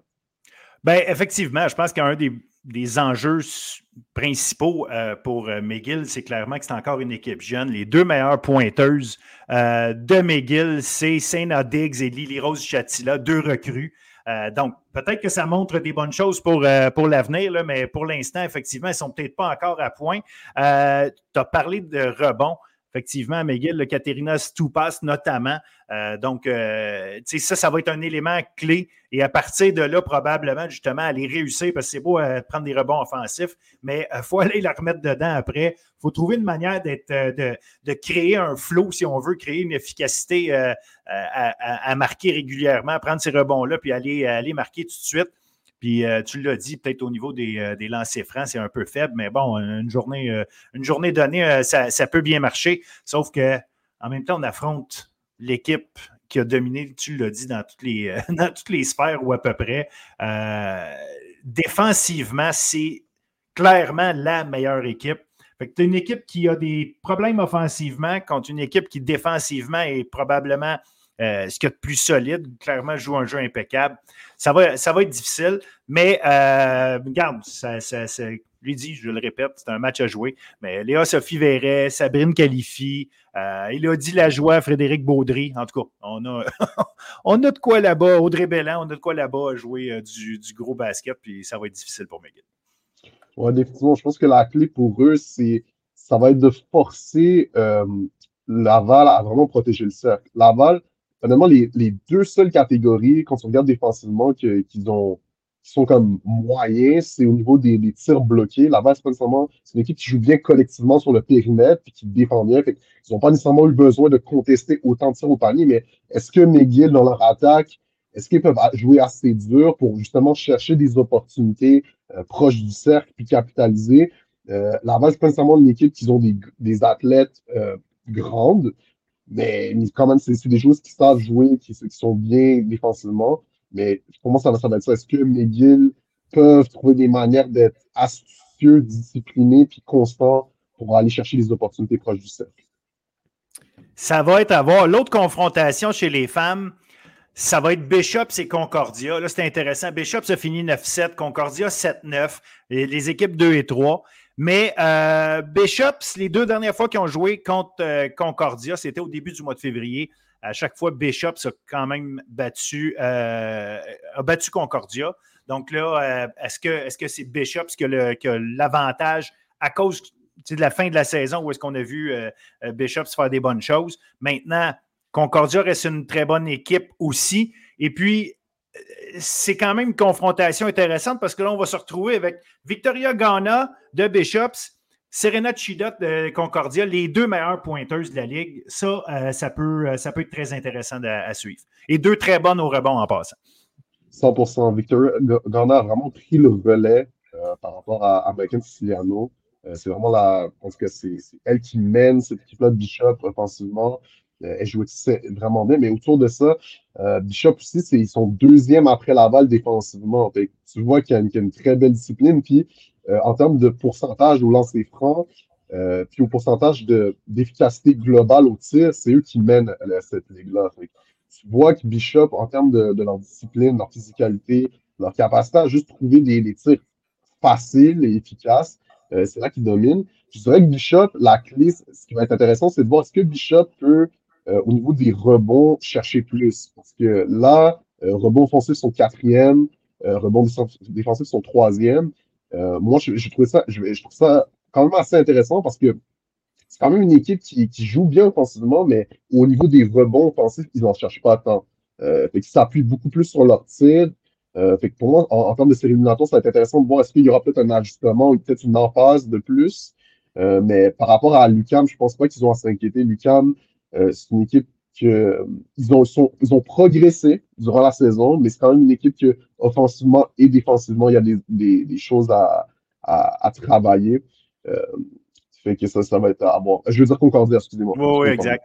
On avait bien compris ça. il, y a, une affaire, il y a une affaire de Concordia, par contre, qui, je trouve, est un, facteur ultra important et que Bishops n'a pas. Tu as parlé tantôt de Mike Quinn Siciliano qui, était euh, la, la, garde, la meneuse par excellence. Ben, il y en a une à Concordia qui est semblable, une autre tout petite, euh, un peu même chose. Arich Bourgogno, euh, qui est euh, sensationnelle, la meilleure passeuse du basket universitaire féminin au Québec. Et Bishops n'a plus cette, cette Bourgogno, ce que Concordia a. donc, en termes de, de, mener le jeu et tout, ça reste la meilleure meneuse qui va être sur le terrain. J'enlève rien à Eva Champon, Kalina Alexander, sais pas ça. C'est vraiment euh, Arish d'après moi, est un autre niveau à ce niveau-là. Je suis complètement d'accord. Je pense que Arish qu'est-ce qu'elle apporte, c'est surtout dans les situations de fin de match où tu as vraiment besoin d'une meneuse qui peut prendre des décisions ou balle en main, un contre un contre une, adversaire, puis dominer. Euh, fait que c'est là que ça, peut être très intéressant. Euh, je pense aussi que Concordia, euh, ça va être important pour eux, de, de justement pas trop s'appuyer sur Rich Burgonio puis créer des opportunités faciles pour les autres. euh, afin qu'ils puissent marquer de façon un peu plus régulière et qu'ils puissent rivaliser un peu plus avec Bishops euh, au niveau offensif. Euh, je pense que globalement, Concordia, je pense que s'ils sont capables de garder le match serré puis créer des bonnes opportunités pour Harridge, ils peuvent gagner ce match-là. Mais pour moi, ça va être vraiment ça la clé. Est-ce que tout au long du match, ils vont éviter l'écart puis garder ça serré pour capitaliser dans, dans le gros moment? Absolument, ça va, ça va être intéressant. Regarde, on, peut, on pourrait avoir un match euh, plus offensif que l'autre. Euh, ou en tout cas, du moins, l'écart devrait être, plus serré. Logiquement, si on suit sur papier, on devrait avoir euh, un bon match. Donc, je m'attends à ce que Bishops Concordia soit, je vais dire le meilleur au sens où, si on veut, la, compétition va être plus serrée entre les deux dans les deux demi-finales. Et bon, je le répète, les, les gagnantes de ces deux demi-finales-là se retrouvent samedi prochain chez euh, l'équipe qui aura fini première au classement, plus haut au classement entre les deux. Donc, euh, ça va être à suivre. Chez les hommes, là, chez les hommes, euh, toute la saison, Lucam était pas mal en avant, mais en fin de saison, Concordia est allé gagner un match justement contre Lucam, ce qui leur a donné l'avantage au classement. Et ainsi, Concordia va affronter Laval en début de parcours. Laval, on le sait, est déjà qualifié en tant qu'équipe hôtesse pour les championnats canadiens. Fait que ça, euh, c'est une chose. Si Laval euh, se rend en finale, ben, c'est l'autre finaliste qui va, euh, qui va être qui s'en va au championnat canadien avec. Si Laval ne gagne pas son match, Concordia gagne comme la logique voudrait peut-être l'amener. Si Concordia gagne son match, euh, ça va être le, champion entre Concordia et l'autre euh, finaliste qui, euh, qui s'en va au championnat canadien avec Laval. Bref, tout ça pour dire que Laval est sûr d'aller au championnat canadien. Ça a été une saison so-so pour Laval. Ils finissent 6-10. Mais en même temps, c'est pas une équipe qui s'est fait planter toute l'année puis qu'ils finissent 6-10 par défaut. C'est parce que ça reste une ligue serrée. Tout le monde peut battre tout le monde.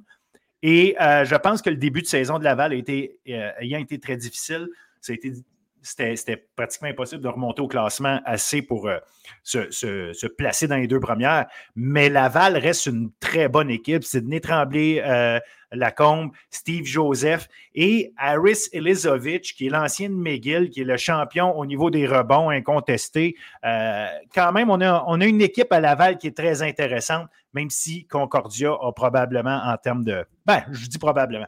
Ils ont de très, très bons joueurs, sauf que Concordia va jouer sans Sami Jahan, et ça, euh, ça pourrait avoir un gros impact malgré euh, tout le talent qu'il y a autour d'eux autres quand même sur le terrain. Ouais, je pense que, comme tu l'as dit, Phil, du côté de Laval, les aider, je pense qu'au niveau du coaching, euh, défensivement, ils sont ressaisis au, au, cours de la saison. malgré le fait qu'offensivement, ils ont quand même encore des difficultés, notamment par rapport à leur efficacité sur le tir extérieur. Ils ont quand même continué de rester dans des matchs puis euh, chercher des victoires ici et là, juste avec la discipline. ça, pour moi, c'est une qualité qui est très transférable dans une situation de, match de série éliminatoire. Euh, mais du côté de Concordia, ça a été l'équipe de basketball la plus constante du, au niveau du côté masculin. Honnêtement, défensivement et offensivement, l'amélioration qu'il y a eu par rapport à l'an dernier, c'est assez remarquable. Mais je pense aussi, ce qui, ce qui est cool, c'est que quand tu regardes l'an dernier, offensivement, tu voyais qu'il y avait du potentiel, mais c'était juste des fois les opportunités en fin de match, les lancers francs ratés, ou des fois juste être capable de, réussir des tirs extérieurs contestés qui sont difficiles dans une situation de match. Là, tu le vois que c'est de façon collective, c'est pas juste un joueur. Tu as mentionné Sami Jahan, mais Alec Faneuf, par exemple, tu, tu le vois des fois balle en main, il va faire un petit flotteur, il va faire des tirs, des, tirs extérieurs euh, aux, trois points, etc. Euh, Jarim Joseph aussi, c'est des joueurs qui, ont des, vraiment des, belles capacités, qui, je trouve qu'il y a une très belle amélioration par rapport à juste la structure de l'attaque, puis être capable d'être constant quand tu as besoin. Euh, puis ça, honnêtement, ça, ça va être quelque chose d'intéressant à suivre. Je pense que du côté de ça va être de juste arriver avec la bonne attitude, pas sous-estimer la balle, comme tu l'as dit, parce que c'est une équipe qui est bien entraîner. Euh, puis ça va être aussi de est-ce qu'ils peuvent battre euh, Laval au rebond? Parce que Laval, veut, pas, l'autre aspect aussi qui les a aidés, c'est le rebond. Ils, cherchent les rebonds défensifs, ils cherchent les rebonds offensifs, ils sont constants. Concordia aussi est très solide, mais pour moi, est-ce qu'ils peuvent s'affirmer physiquement puis éviter justement que Laval prenne de la confiance durant ce match-là? Pour moi, ça, ça va être la clé que Concordia joue à leur niveau, qui capitalisent sur leurs opportunités parce que pour moi, c'est une belle année qu'ils ont eue. Puis je pense que c'est leur année pour son en finale, puis essayer de, de faire quelque chose d'intéressant. Ben, ça va être, euh, ça va être, oui, très intéressant parce qu'en plus, Concordia a des. Euh, plusieurs jeunes joueurs qui sont déjà impliqués dans le noyau. Euh, je pense à Bradley Louidon, je pense à Jordan Telford, qui sont déjà des gars qui sont déjà impliqués dans, dans la saison comme ça, dans l'équipe, donc qui ont un rôle déjà à jouer. Puis il y a Gabriel Bourdage, Gabriel Bourdage, le gars qui est arrivé à mi-saison, un ancien d'Outaouais, un champion du rebond. Donc, ça va être intéressant de suivre euh, euh, tout ce monde-là, mais évidemment, le noyau, euh, James Joseph, Tyrell Williams, Alec Faneuf. Donc, ça, ça va être les gars sur qui compter. L'autre demi-finale, et là, on a les champions en titre, les citadins de Lucam, qui vont affronter Bishop. C'est ça, je m'attends à quelque chose de fort intéressant. Bishop, ça, a toujours eu une façon de, jouer avec, euh, avec Charles Robert, Étienne Gagnon, les deux grands gars, 6-8, euh, qui, qui, euh, qui, jouent proche des paniers. Charles Robert est le gars qui fait des points, Gagnon qui, fait les, qui ramasse beaucoup de rebonds. Donc, un type d'équipe intéressant, capable de lancer aux trois points amplement. Mais on l'a dit, Lucam, c'est probablement, puis c'était ça l'année passée, c'est une équipe que quand elle décide de jouer collectivement ensemble, euh, offre le niveau de jeu, d'après moi, le plus élevé du RSEQ. Mais ça a tout le temps été ça. Comment mettre tous ces morceaux de puzzle-là à chaque jour ensemble. Euh, quand ça va bien, on a des grandes performances, mais on dirait que des fois, quand il y a un petit morceau de puzzle qui n'est pas là, euh, ils sont, on, peut les décontenancer. Puis, puis Bishops, je ne sais pas si Bishops va être capable de le faire, mais Bishops a les outils pour le faire. Ouais, mais tu sais, je pense que Bishop, ce qui les a toujours aidés, c'est que physiquement, comme tu l'as dit, ils ont des joueurs très grands, ils ont des, joueurs physiques. Fait que ça, ça aide toujours quand tu joues comme, contre une équipe comme contre Lucam. Puis Lucam, alors crédit avec Mario Joseph, je pense qu'une des raisons qui fait que c'est l'an dernier, peut-être à certains moments durant la saison, la chimie est pas toujours parfaite, c'est que quand tu regardes leurs meilleurs joueurs, comme des. C'est pas. Oui, ils ont, ils ont, ils ont des, des, excellents joueurs, mais c'est pas nécessairement des profils qui sont, je pense, à mon, c'est juste mon avis, mais peut-être naturellement complémentaire. Si je pense à un gars comme Kevin Sibyl puis à Baida et Dara, comme, ils peuvent jouer ensemble, mais je pense quand même que, comme dans n'importe quoi au basket, il faut que tu aies une structure. Puis des fois, c'est, il faut éviter que ces gars-là tombent dans des situations où c'est que du 1 contre 1. Puis il faut que tu, tu, tu mettes le pied sur la pédale sur, OK, on se fait des passes, on se fait des passes, puis on maximise nos talents athlétiques ensemble. Fait que pour moi, c'est, c'est ça la clé, mais je pense que Lucam, tout de même, Défensivement, ça reste la meilleure équipe défensive de cette ligue-là. Offensivement, ils sont tout aussi forts que, que Bishops ou Concordia. Euh, puis alors, plein potentiel, comme tu l'as dit, ça, ça peut l'être encore plus. Mais moi, je pense que Lucam, offensivement, l'endroit où il, doit, va vraiment s'améliorer, c'est vraiment est-ce qu'on peut rentrer nos lancers francs? Pour moi, ça, c'est ça la clé, parce que c'est une équipe qui peut aller en chercher beaucoup.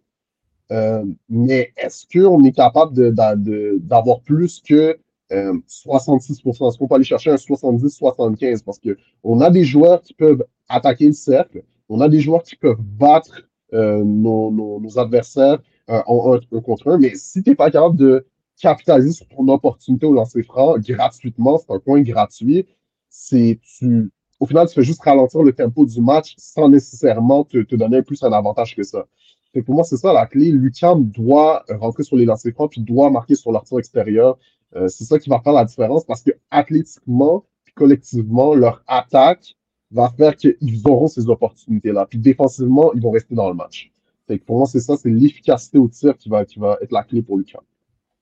Euh, intéressant. Il y a une chose, puis là, j'ai parlé des, grands gars de Bishops.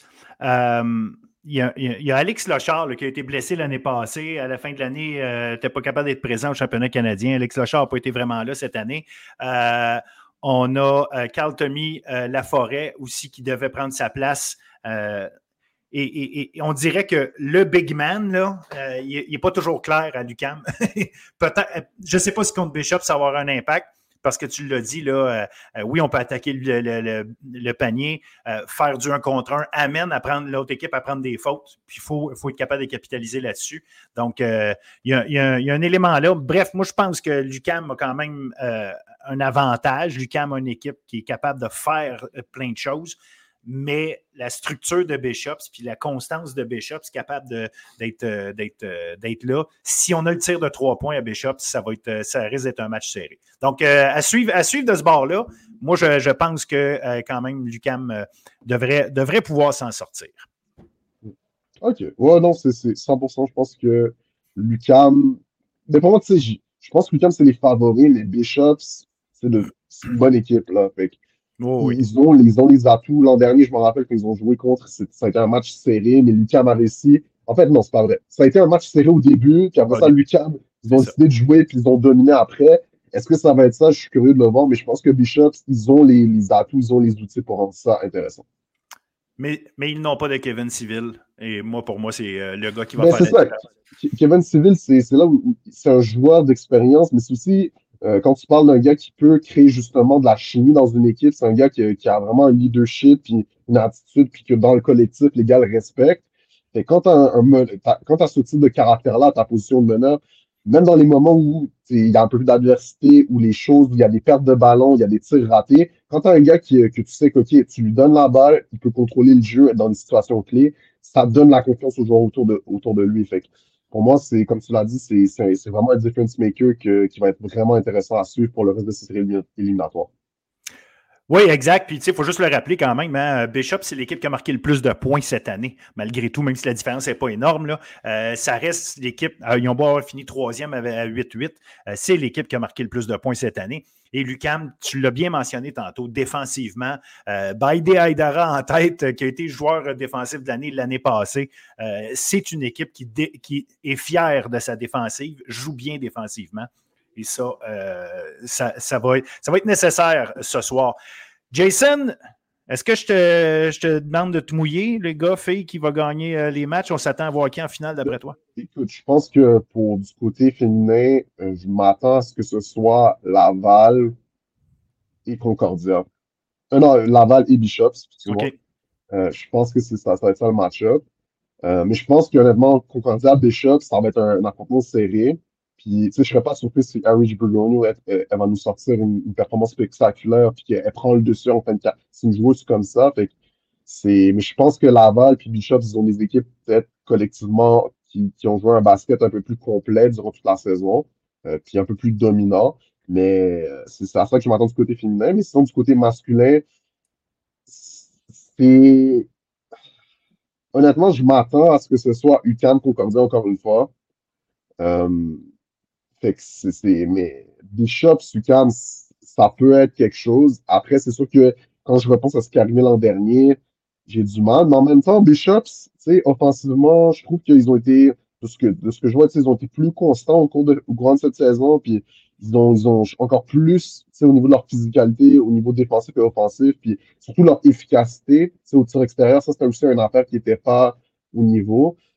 Si Lucam, par exemple, manque leur lancer franc, il y a des pertes de ballon, il y a de l'indiscipline, c'est là qu'il peut se mettre dans une position où Bishops peut remporter ce match-là. Mais en tant que tel, je m'attends à ce que ce soit Lucam et Concordia qui jouent ces, deux, ces, euh, ces finales masculines du côté universitaire.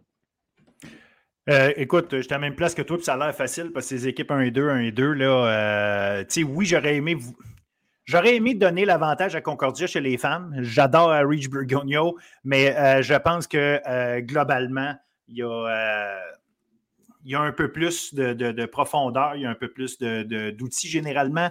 moi, je vais mettre plus de profondeur du côté de Bishops.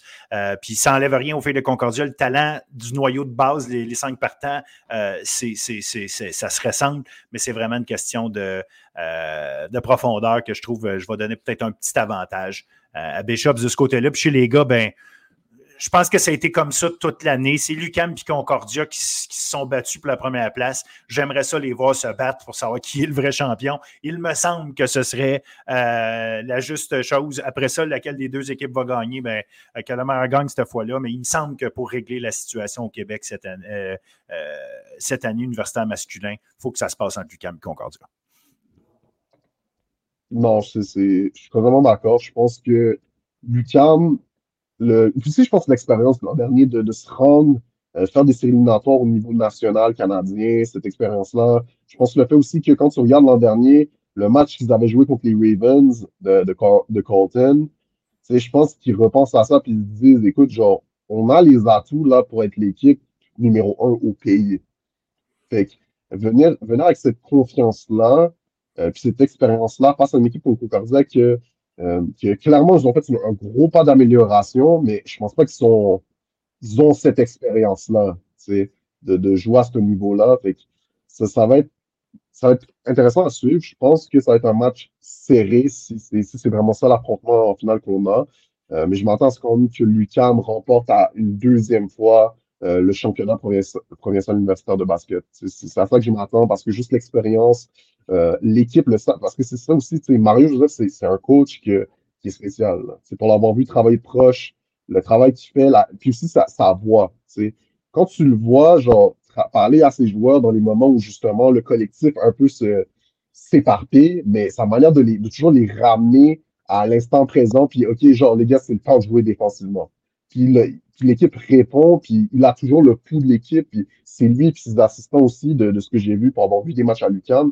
Pour moi, ça, c'est un atout clé, puis c'est quelque chose que, qui, va, qui va pouvoir les amener au plus haut niveau. Excellent. Ben, écoute, il reste juste à regarder ça. Donc, ça commence ce soir. Mercredi, les deux demi-finales. Euh, en fait, les quatre demi-finales. le seul bémol, je dirais, c'est que tout est à 19h. Fait que peu importe ce que vous voulez regarder, c'est à 19h, vous ne pouvez pas aller. Ben, après, vous avez toujours le, loisir d'y regarder en différé. Mais euh, si vous voulez tout savoir euh, en direct, ça va vous prendre quatre écrans. C'est le, seul bémol que je dirais. Mais bon, c'est la vie, c'est ainsi fait. puis sinon, ben, regardez, ça continue samedi. Jason, un énorme merci. Toujours un grand plaisir de jaser, de foot, de basket ou de n'importe quoi. Fait que merci. Merci d'avoir pris le temps de regarder ça. Puis on, se reparlera avant les championnats canadiens pour regarder ce que nos équipes euh, qui vont aller là euh, vont avoir entre les mains. 100%, ça fait plaisir. Allez voir les, allez voir les matchs. Salut. Salut.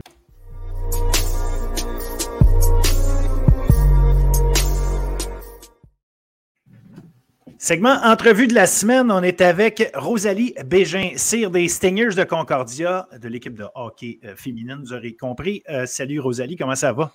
Salut, ça va bien, merci. Plein de choses qu'on pourrait discuter. Euh, là, au moment où on se parle, on est entre la demi-finale que vous avez gagnée contre Ottawa et vous vous préparez pour la, la, grande finale du RSEQ contre les Carabins. On va parler de ça tout de suite, justement. Vous avez eu une saison parfaite, ça, on y reviendra, mais euh, vous commencez les, euh, les éliminatoires contre les GGs. Euh, premier match, vous gagnez ça, quoi, 4 ou 5 à 1. Mais le deuxième match, 59 tirs que vous réussissez, et là, vous, vous frappez la, une gardienne en forme, puis vous échappez votre premier match de l'année. Sauf que là, le troisième match, vous gagnez 13 à 0. Ça fait plein d'infos en même temps, mais qu'est-ce qui s'est passé pour passer de euh, pas marquer, tu sais, avoir autant de misère à marquer un but dans un match, puis le lendemain, détruire l'adversaire comme ça? Raconte un peu comment ça s'est passé. Euh, oui, c'est sûr que samedi, c'était notre première défaite, mais on n'était pas si triste parce qu'on avait quand même bien joué. Puis, tu sais, 59 shots, comme tu dis, c'est rare qu'une goleuse fait 58 arrêts. Euh, donc, euh, c'est sûr qu'on était. Tu sais, c'était pas notre meilleur game, mais on a quand même bien joué. Puis là, dimanche, on savait que c'était comme do or die, peu veut pas, en série. Donc, euh, on était, on était toutes vraiment prêtes. Puis, on savait ce qu'on avait à faire. Puis, c'est juste. On pensait pas que ça allait finir 13-0, mais tout fonctionnait très bien. Donc, c'est ça. Ça avait vraiment bien été. Puis, tu sais, les goalers, ils ont bien fait ça quand même de l'autre côté. C'est juste qu'on a vraiment eu des bonnes opportunités. Puis, c'est ça, tout marchait de notre côté, là, enfin. Tout marchait. Est-ce que vos coachs, euh, parce que j'en ai parlé avec euh, Léa McIntyre, notre analyste de hockey euh, féminin, puis j'en ai parlé, mais vous avez des coachs quand même qui, ont un background puis un, un pedigree assez spécial en Julie Chou et Caroline Ouellette. Est-ce que ces deux-là ont eu à vous parler ou ont choisi de vous parler puis vous faire comprendre l'importance du moment ou de peut-être ben, peut-être pas l'importance du moment, je pense qu'il n'y a personne de nono là, dans, votre, équipe, vous saviez où que vous en étiez, mais, mais être capable de dire OK, on a une saison parfaite, est-ce que est-ce qu'on on, on, on est un peu trop dans nos pantoufles, puis euh, on a besoin de, de, stepper up ou trouver une manière de sortir de ça, puis c'est ce qui vous a fait exploser comme ça. Euh, est-ce qu'elles ont eu un rôle à jouer pour le, changement, je vais dire d'efficacité, parce que comme tu as dit, le 59 tirs, c'est 59 tirs. Oui. Euh, ben, c'est sûr qu'ils jouent tout le temps un très grand rôle pour nous. euh, sur la glace ou en dehors de la glace, ils font toujours tout pour qu'on soit meilleur, du vidéo, des, petits, des petits meetings. mais c'est sûr qu'après la partie de samedi, en arrivant à l'aréna, on a juste eu un petit euh, team meeting à l'Arena, juste pour savoir comment on se sentait, puis juste de. C'était correct d'être triste sur le moment et d'être fâché d'avoir perdu, mais juste de reset, puis de savoir que le dimanche, c'était une autre game, puis juste d'être focus sur ça. Là. Fait qu'on a eu une petite, rencontre, mais juste pour savoir l'état d'âme des filles. Parce qu'évidemment, pas habitué de, perdre pour l'année euh, pendant la saison. Ça a été quoi cette saison-là, d'avoir une saison parfaite? Est-ce que c'est un, un objectif? Est-ce que est-ce c'est devenu un objectif pendant l'année? J'imagine que ça fait un peu, euh, je pourrais dire prétentieux de dire on finit 25-0 avant, que l'année commence. Mais une fois que ça roule puis que tu es, rendu à 12, 15, 17, 18 victoires, est-ce que c'est devenu un objectif de finir 25-0 ou euh, non, c'était pas quelque chose qui faisait partie de votre approche? Euh, pour être honnête, c'était pas tellement un objectif d'équipe de finir 25 et, haut. On se disait toujours, tu sais, on jouait bien, mais on a bien joué, puis on a vécu des moments plus difficiles aussi, mais c'est juste que, tu sais, c'était pas vraiment un objectif. Puis, mais là, c'est sûr qu'à la fin, là, à 24 et haut, on se disait, OK, on va aller chercher le 25, mais sinon, tu sais, on prenait vraiment une game à la fois, puis, tu sais, on, on pense pensais sûrement qu'il allait en avoir une qu'on allait échapper pour nous préparer, mais finalement, ça a été en, série, mais une défaite de temps en temps, ça fait pas de mal à personne. C'est juste que ça a, ça bien fini la saison quand même 25 et nous, mais non, c'était vraiment pas notre objectif principal de finir comme ça. Qu'est-ce qui explique euh, nous autres de l'extérieur, on voit bien qu'il y a énormément de bonnes joueuses, énormément de talent, de la profondeur. Euh, même vos recrues qui arrivent, Émilie Lucier qui arrive, puis bang, est déjà première marqueuse d'une équipe avec autant de talent. Euh, qu'est-ce qui, au-delà de cette profondeur-là qu'on voit, qu'on observe, euh, explique le niveau des Stingers de cette année? Je pourrais dire des trois dernières années, parce que ça fait un bout de temps que vous vous êtes très, très, très solide, là, mais euh, quand même, je regardais cette année, euh, si on, se concentre là-dessus. comment vous pouvez expliquer ça? Euh, ben, c'est sûr que moi, je donne vraiment crédit à nos entraîneuses. Là. Julie et Caro, elles font tellement un bon, un bon travail, puis elles nous amènent. Elles arrivent à l'aréna, puis ils sont toujours contentes d'être là, puis ils veulent toujours qu'on s'améliore, puis ils nous montrent toujours des trucs différents, que ce soit pour des systèmes de s'adapter ou juste faire des, des, des skill sessions. Donc, elle joue vraiment un gros rôle, mais aussi les filles, euh, on est arrivé vraiment en feu euh, en pre-season. On était quand même déçus de notre défaite de l'année passée, donc euh, ça aussi, ça joue un rôle. Puis plus les années avancent, je pense que plus que les filles arrivent prêtes directement l'été, ils s'entraînent vraiment beaucoup. Puis on arrive vraiment avec le mindset qu'on veut gagner, puis on sait ce que ça prend pour gagner. Donc je pense que c'est ça qui aide aussi, mais nos entraîneuses, ils jouent vraiment un bon rôle dans ça. Là. Est-ce que c'est tu parles de bon skill session des, des, choses comme ça pour vidéo, vidéo des choses de même? À quel point, justement, l'aspect, euh, mettons, plus mental ou l'approche de, euh, je ne sais pas, que ce soit une approche, euh, soit d'être tout le temps positive ou en tout cas de, chercher la victoire à tout prix, peu importe, je ne sais pas que, comment est-ce qu'elles elles approchaient, mais ce volet-là de préparation mentale, qu'est-ce qu'elle vous demande d'être ou de faire pour, pour être tout le temps dans la bonne disposition, pour être sûr que vous performiez à votre mieux? Mais c'est sûr que quand on arrive à l'aréna, ben, elle veut vraiment qu'on performe bien, puis être prête mentalement, puis physiquement sur la glace, puis juste, quand tu arrives à l'aréna, tu es prête, puis tu es contente d'être là, puis tu te donnes tout ce que tu as. Donc, ça, c'est vraiment. Euh, ça aide aussi là, les autres à se, monter vers le haut, comme que je peux dire. Fait que ça, ça aide vraiment. Puis, c'est ça, moi. Est-ce qu'une équipe puis bon, vos résultats démontrent des bonnes choses. visiblement, vous êtes capable de le faire, mais souvent, on va voir ça, peu importe le niveau, peu importe le sport. Quand il y a énormément de joueurs ou de joueuses de talent dans la même équipe, à un moment donné, c'est euh, qui a les avantages, qui, euh, ben, qui, qui, a plus de temps d'avantage numérique, qui a plus de ci, qui a plus de ça, qui joue avec qui. Puis là, à un moment donné, euh, ça peut jouer. Visiblement, vos entraîneurs savent comment gérer ça, mais vous autres, entre vous autres, de savoir, puis Bon, je donnais l'exemple d'Émilie Lucier, c'est ça qui me revient en tête. ça reste une recrue, elle arrive, elle ramasse plus de points. Euh, Amy et toi, ça fait des années que vous êtes ensemble. Comment ça, ça se vit, ça, d'avoir plein de filles qui ont des qui pourraient avoir l'occasion d'être à la glace constamment, mais que finalement, il faut, plus séparer le morceau de gâteau euh, que, que, peut-être dans d'autres équipes? Bien, c'est sûr que ce que tu dis en ce moment, c'est vraiment pas un problème. En fait, c'est vraiment ce qu'on recherche dans une équipe, d'avoir, exemple, quatre bons trios d'attaque qui peuvent scorer n'importe quand, avoir des défenseurs euh, mobiles, puis euh, offensifs et défensifs, puis des bonnes goaleuses. Donc, c'est sûr que c'est ça qu'on recherche, mais euh, on a aussi un, slogan qu'on peut dire que, dans le fond, chacun accepte son rôle. Puis, on ne veut pas, au début de l'année, on a chacun nos opportunités de se prouver. Puis, de, tu sais, tes premières années ou cinquième année, ça ne dérange pas. Tant que tu fasses la job, puis les entraîneurs, ils voient ça. Puis c'est sûr qu'à la fin de l'année, tu sais un peu plus ton rôle. Donc, c'est là que tu acceptes plus ce que tu, ce que tu peux amener à l'équipe. Puis quand tu es sur la glace, tu donnes ton maximum. Puis quand les autres font la bonne job, ben, tu es juste content pour eux. Puis c'est ça qui, qui, fait une bonne équipe, justement.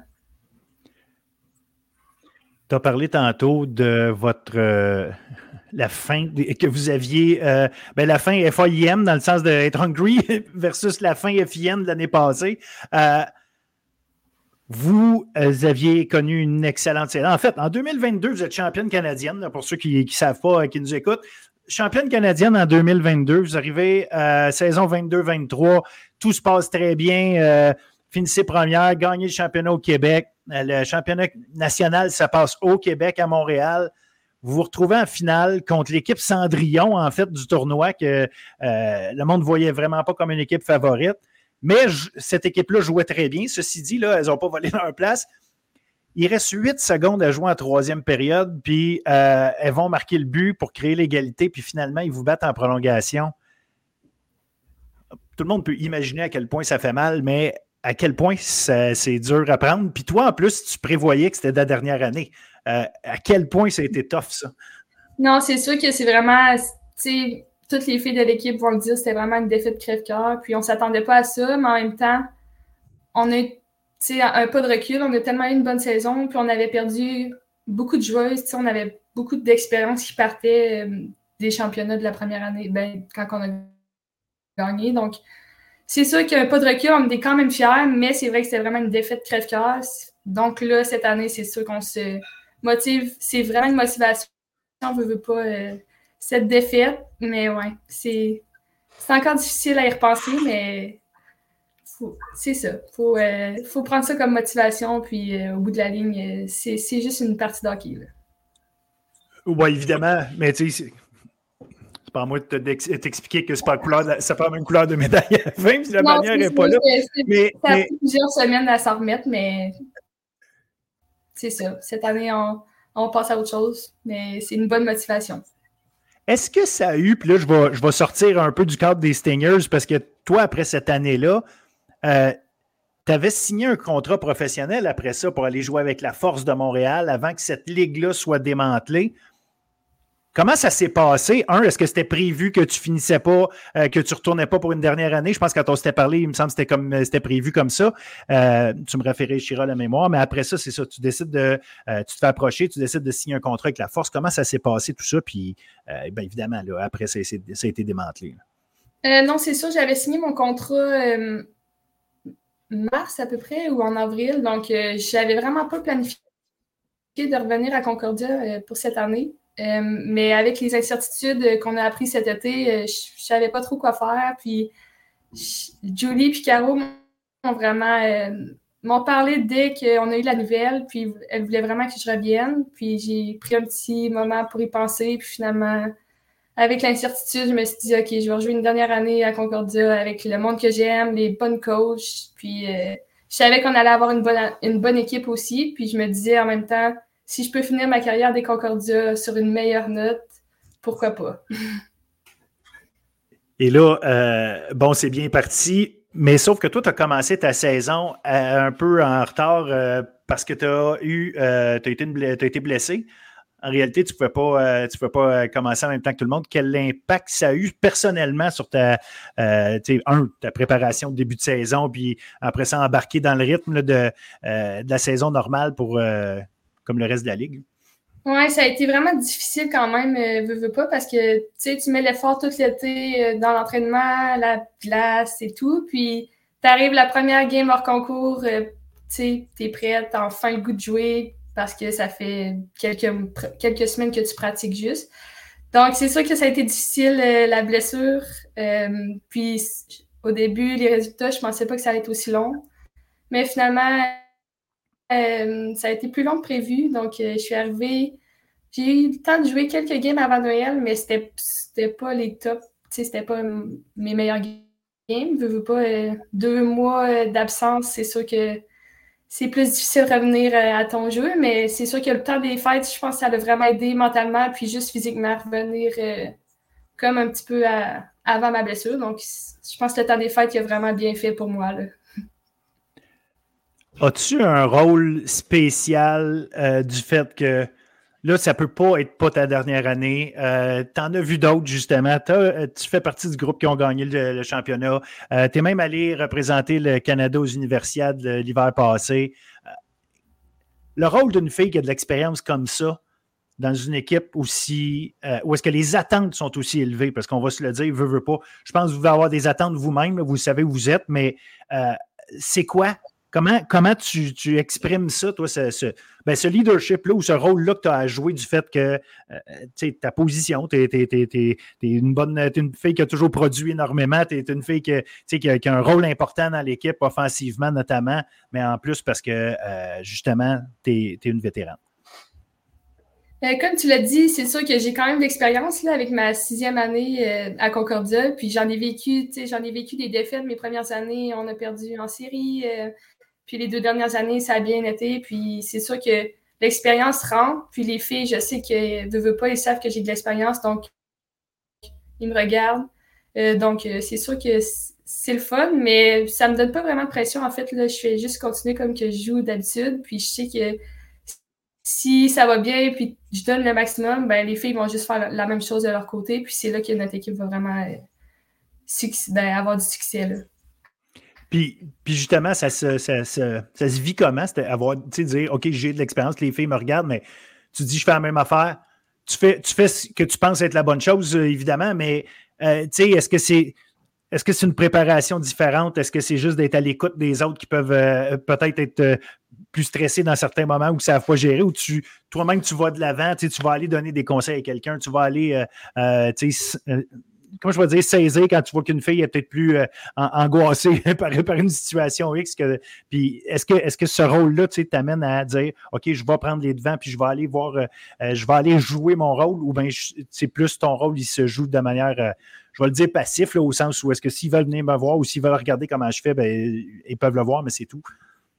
Ben, je pense que c'est un mix des deux. Euh, moi et Pimi, ça fait vraiment longtemps qu'on joue ensemble, puis on a vraiment de l'expérience. Donc, les deux, euh, on va montrer euh, on va montrer qu'on s'attend des autres. On va faire ce qu'on veut de mieux. Mais c'est sûr que si je vois quelqu'un qui est stressé ou je vais juste l'encourager, puis ça, on s'encourage beaucoup, puis on donne juste des petits conseils si on, si on sait que la personne veut recevoir des petits conseils ou si, si on on voit qu'elle est plus stressée, ben c'est sûr qu'on va juste lui donner des, petits encouragements. Mais je pense que on a quand même une équipe passive d'expérience qui sont.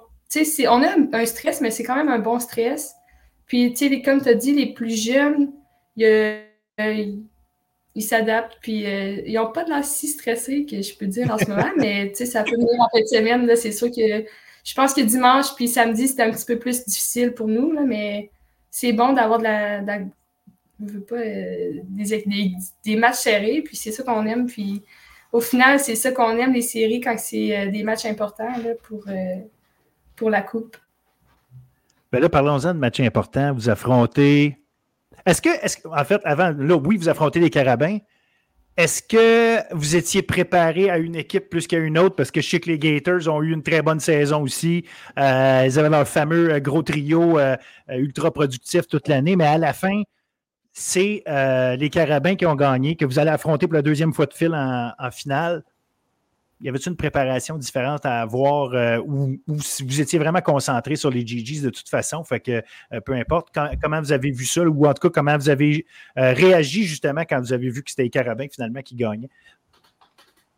Ben, en fait, on s'attendait pas plus pour une équipe qu'un autre. Ben, pour ma part, je, trouvais que les deux équipes étaient quand même, tu sais, il y avait une des bonnes saisons, une bonne saison, les deux équipes. Donc, je savais qu'il y a des bons joueurs dans les deux équipes, donc euh, je m'attendais à une ou l'autre, ça ne me dérangeait pas vraiment. Puis nous, en fait, on se concentrait vraiment sur les GGs, comme tu as dit au début. Mais là, c'est sûr que cette semaine, notre focus était vraiment sur les carabins, mais on n'avait pas vraiment de préparation avant cette semaine sur les carabins ou les GGs.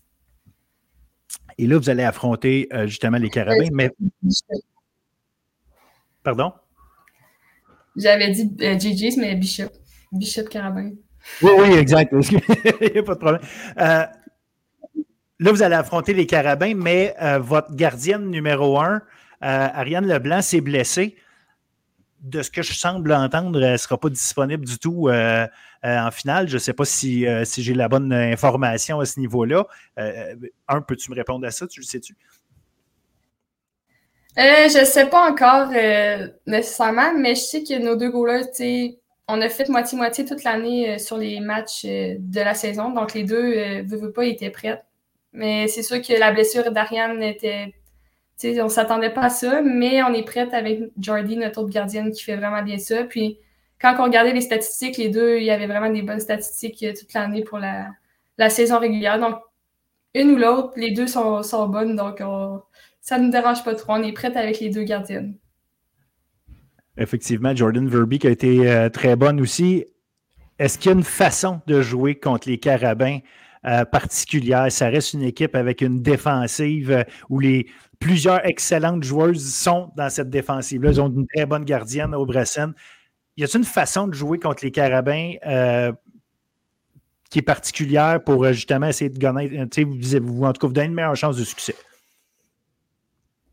Ben, c'est sûr qu'on sait que les Carabins jouent vraiment bien défensivement, puis ils restent vraiment avec leur système de jeu qui est vraiment bon puis défensif. Donc, c'est sûr que nous, on va essayer de contrer leur système de jeu euh, par, juste en utilisant notre vitesse, puis en essayant d'attaquer le but le plus possible parce que Aube a fait vraiment une bonne job aussi. Donc, euh, attaquer le but le plus, le plus possible de toutes les façons, puis juste de, jouer avec la vitesse.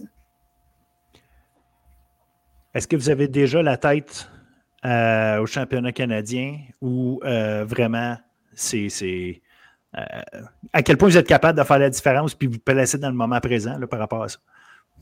en fait, on se concentre vraiment sur la game de demain pour la finale. Puis, la semaine passée, on était contente dimanche d'avoir notre place pour les Nationals. Mais c'est sûr qu'en ce moment, on se concentre vraiment sur la série avec les Carabins. Puis ce qu'on veut, c'est vraiment gagner le championnat de la Ligue euh, RSEQ.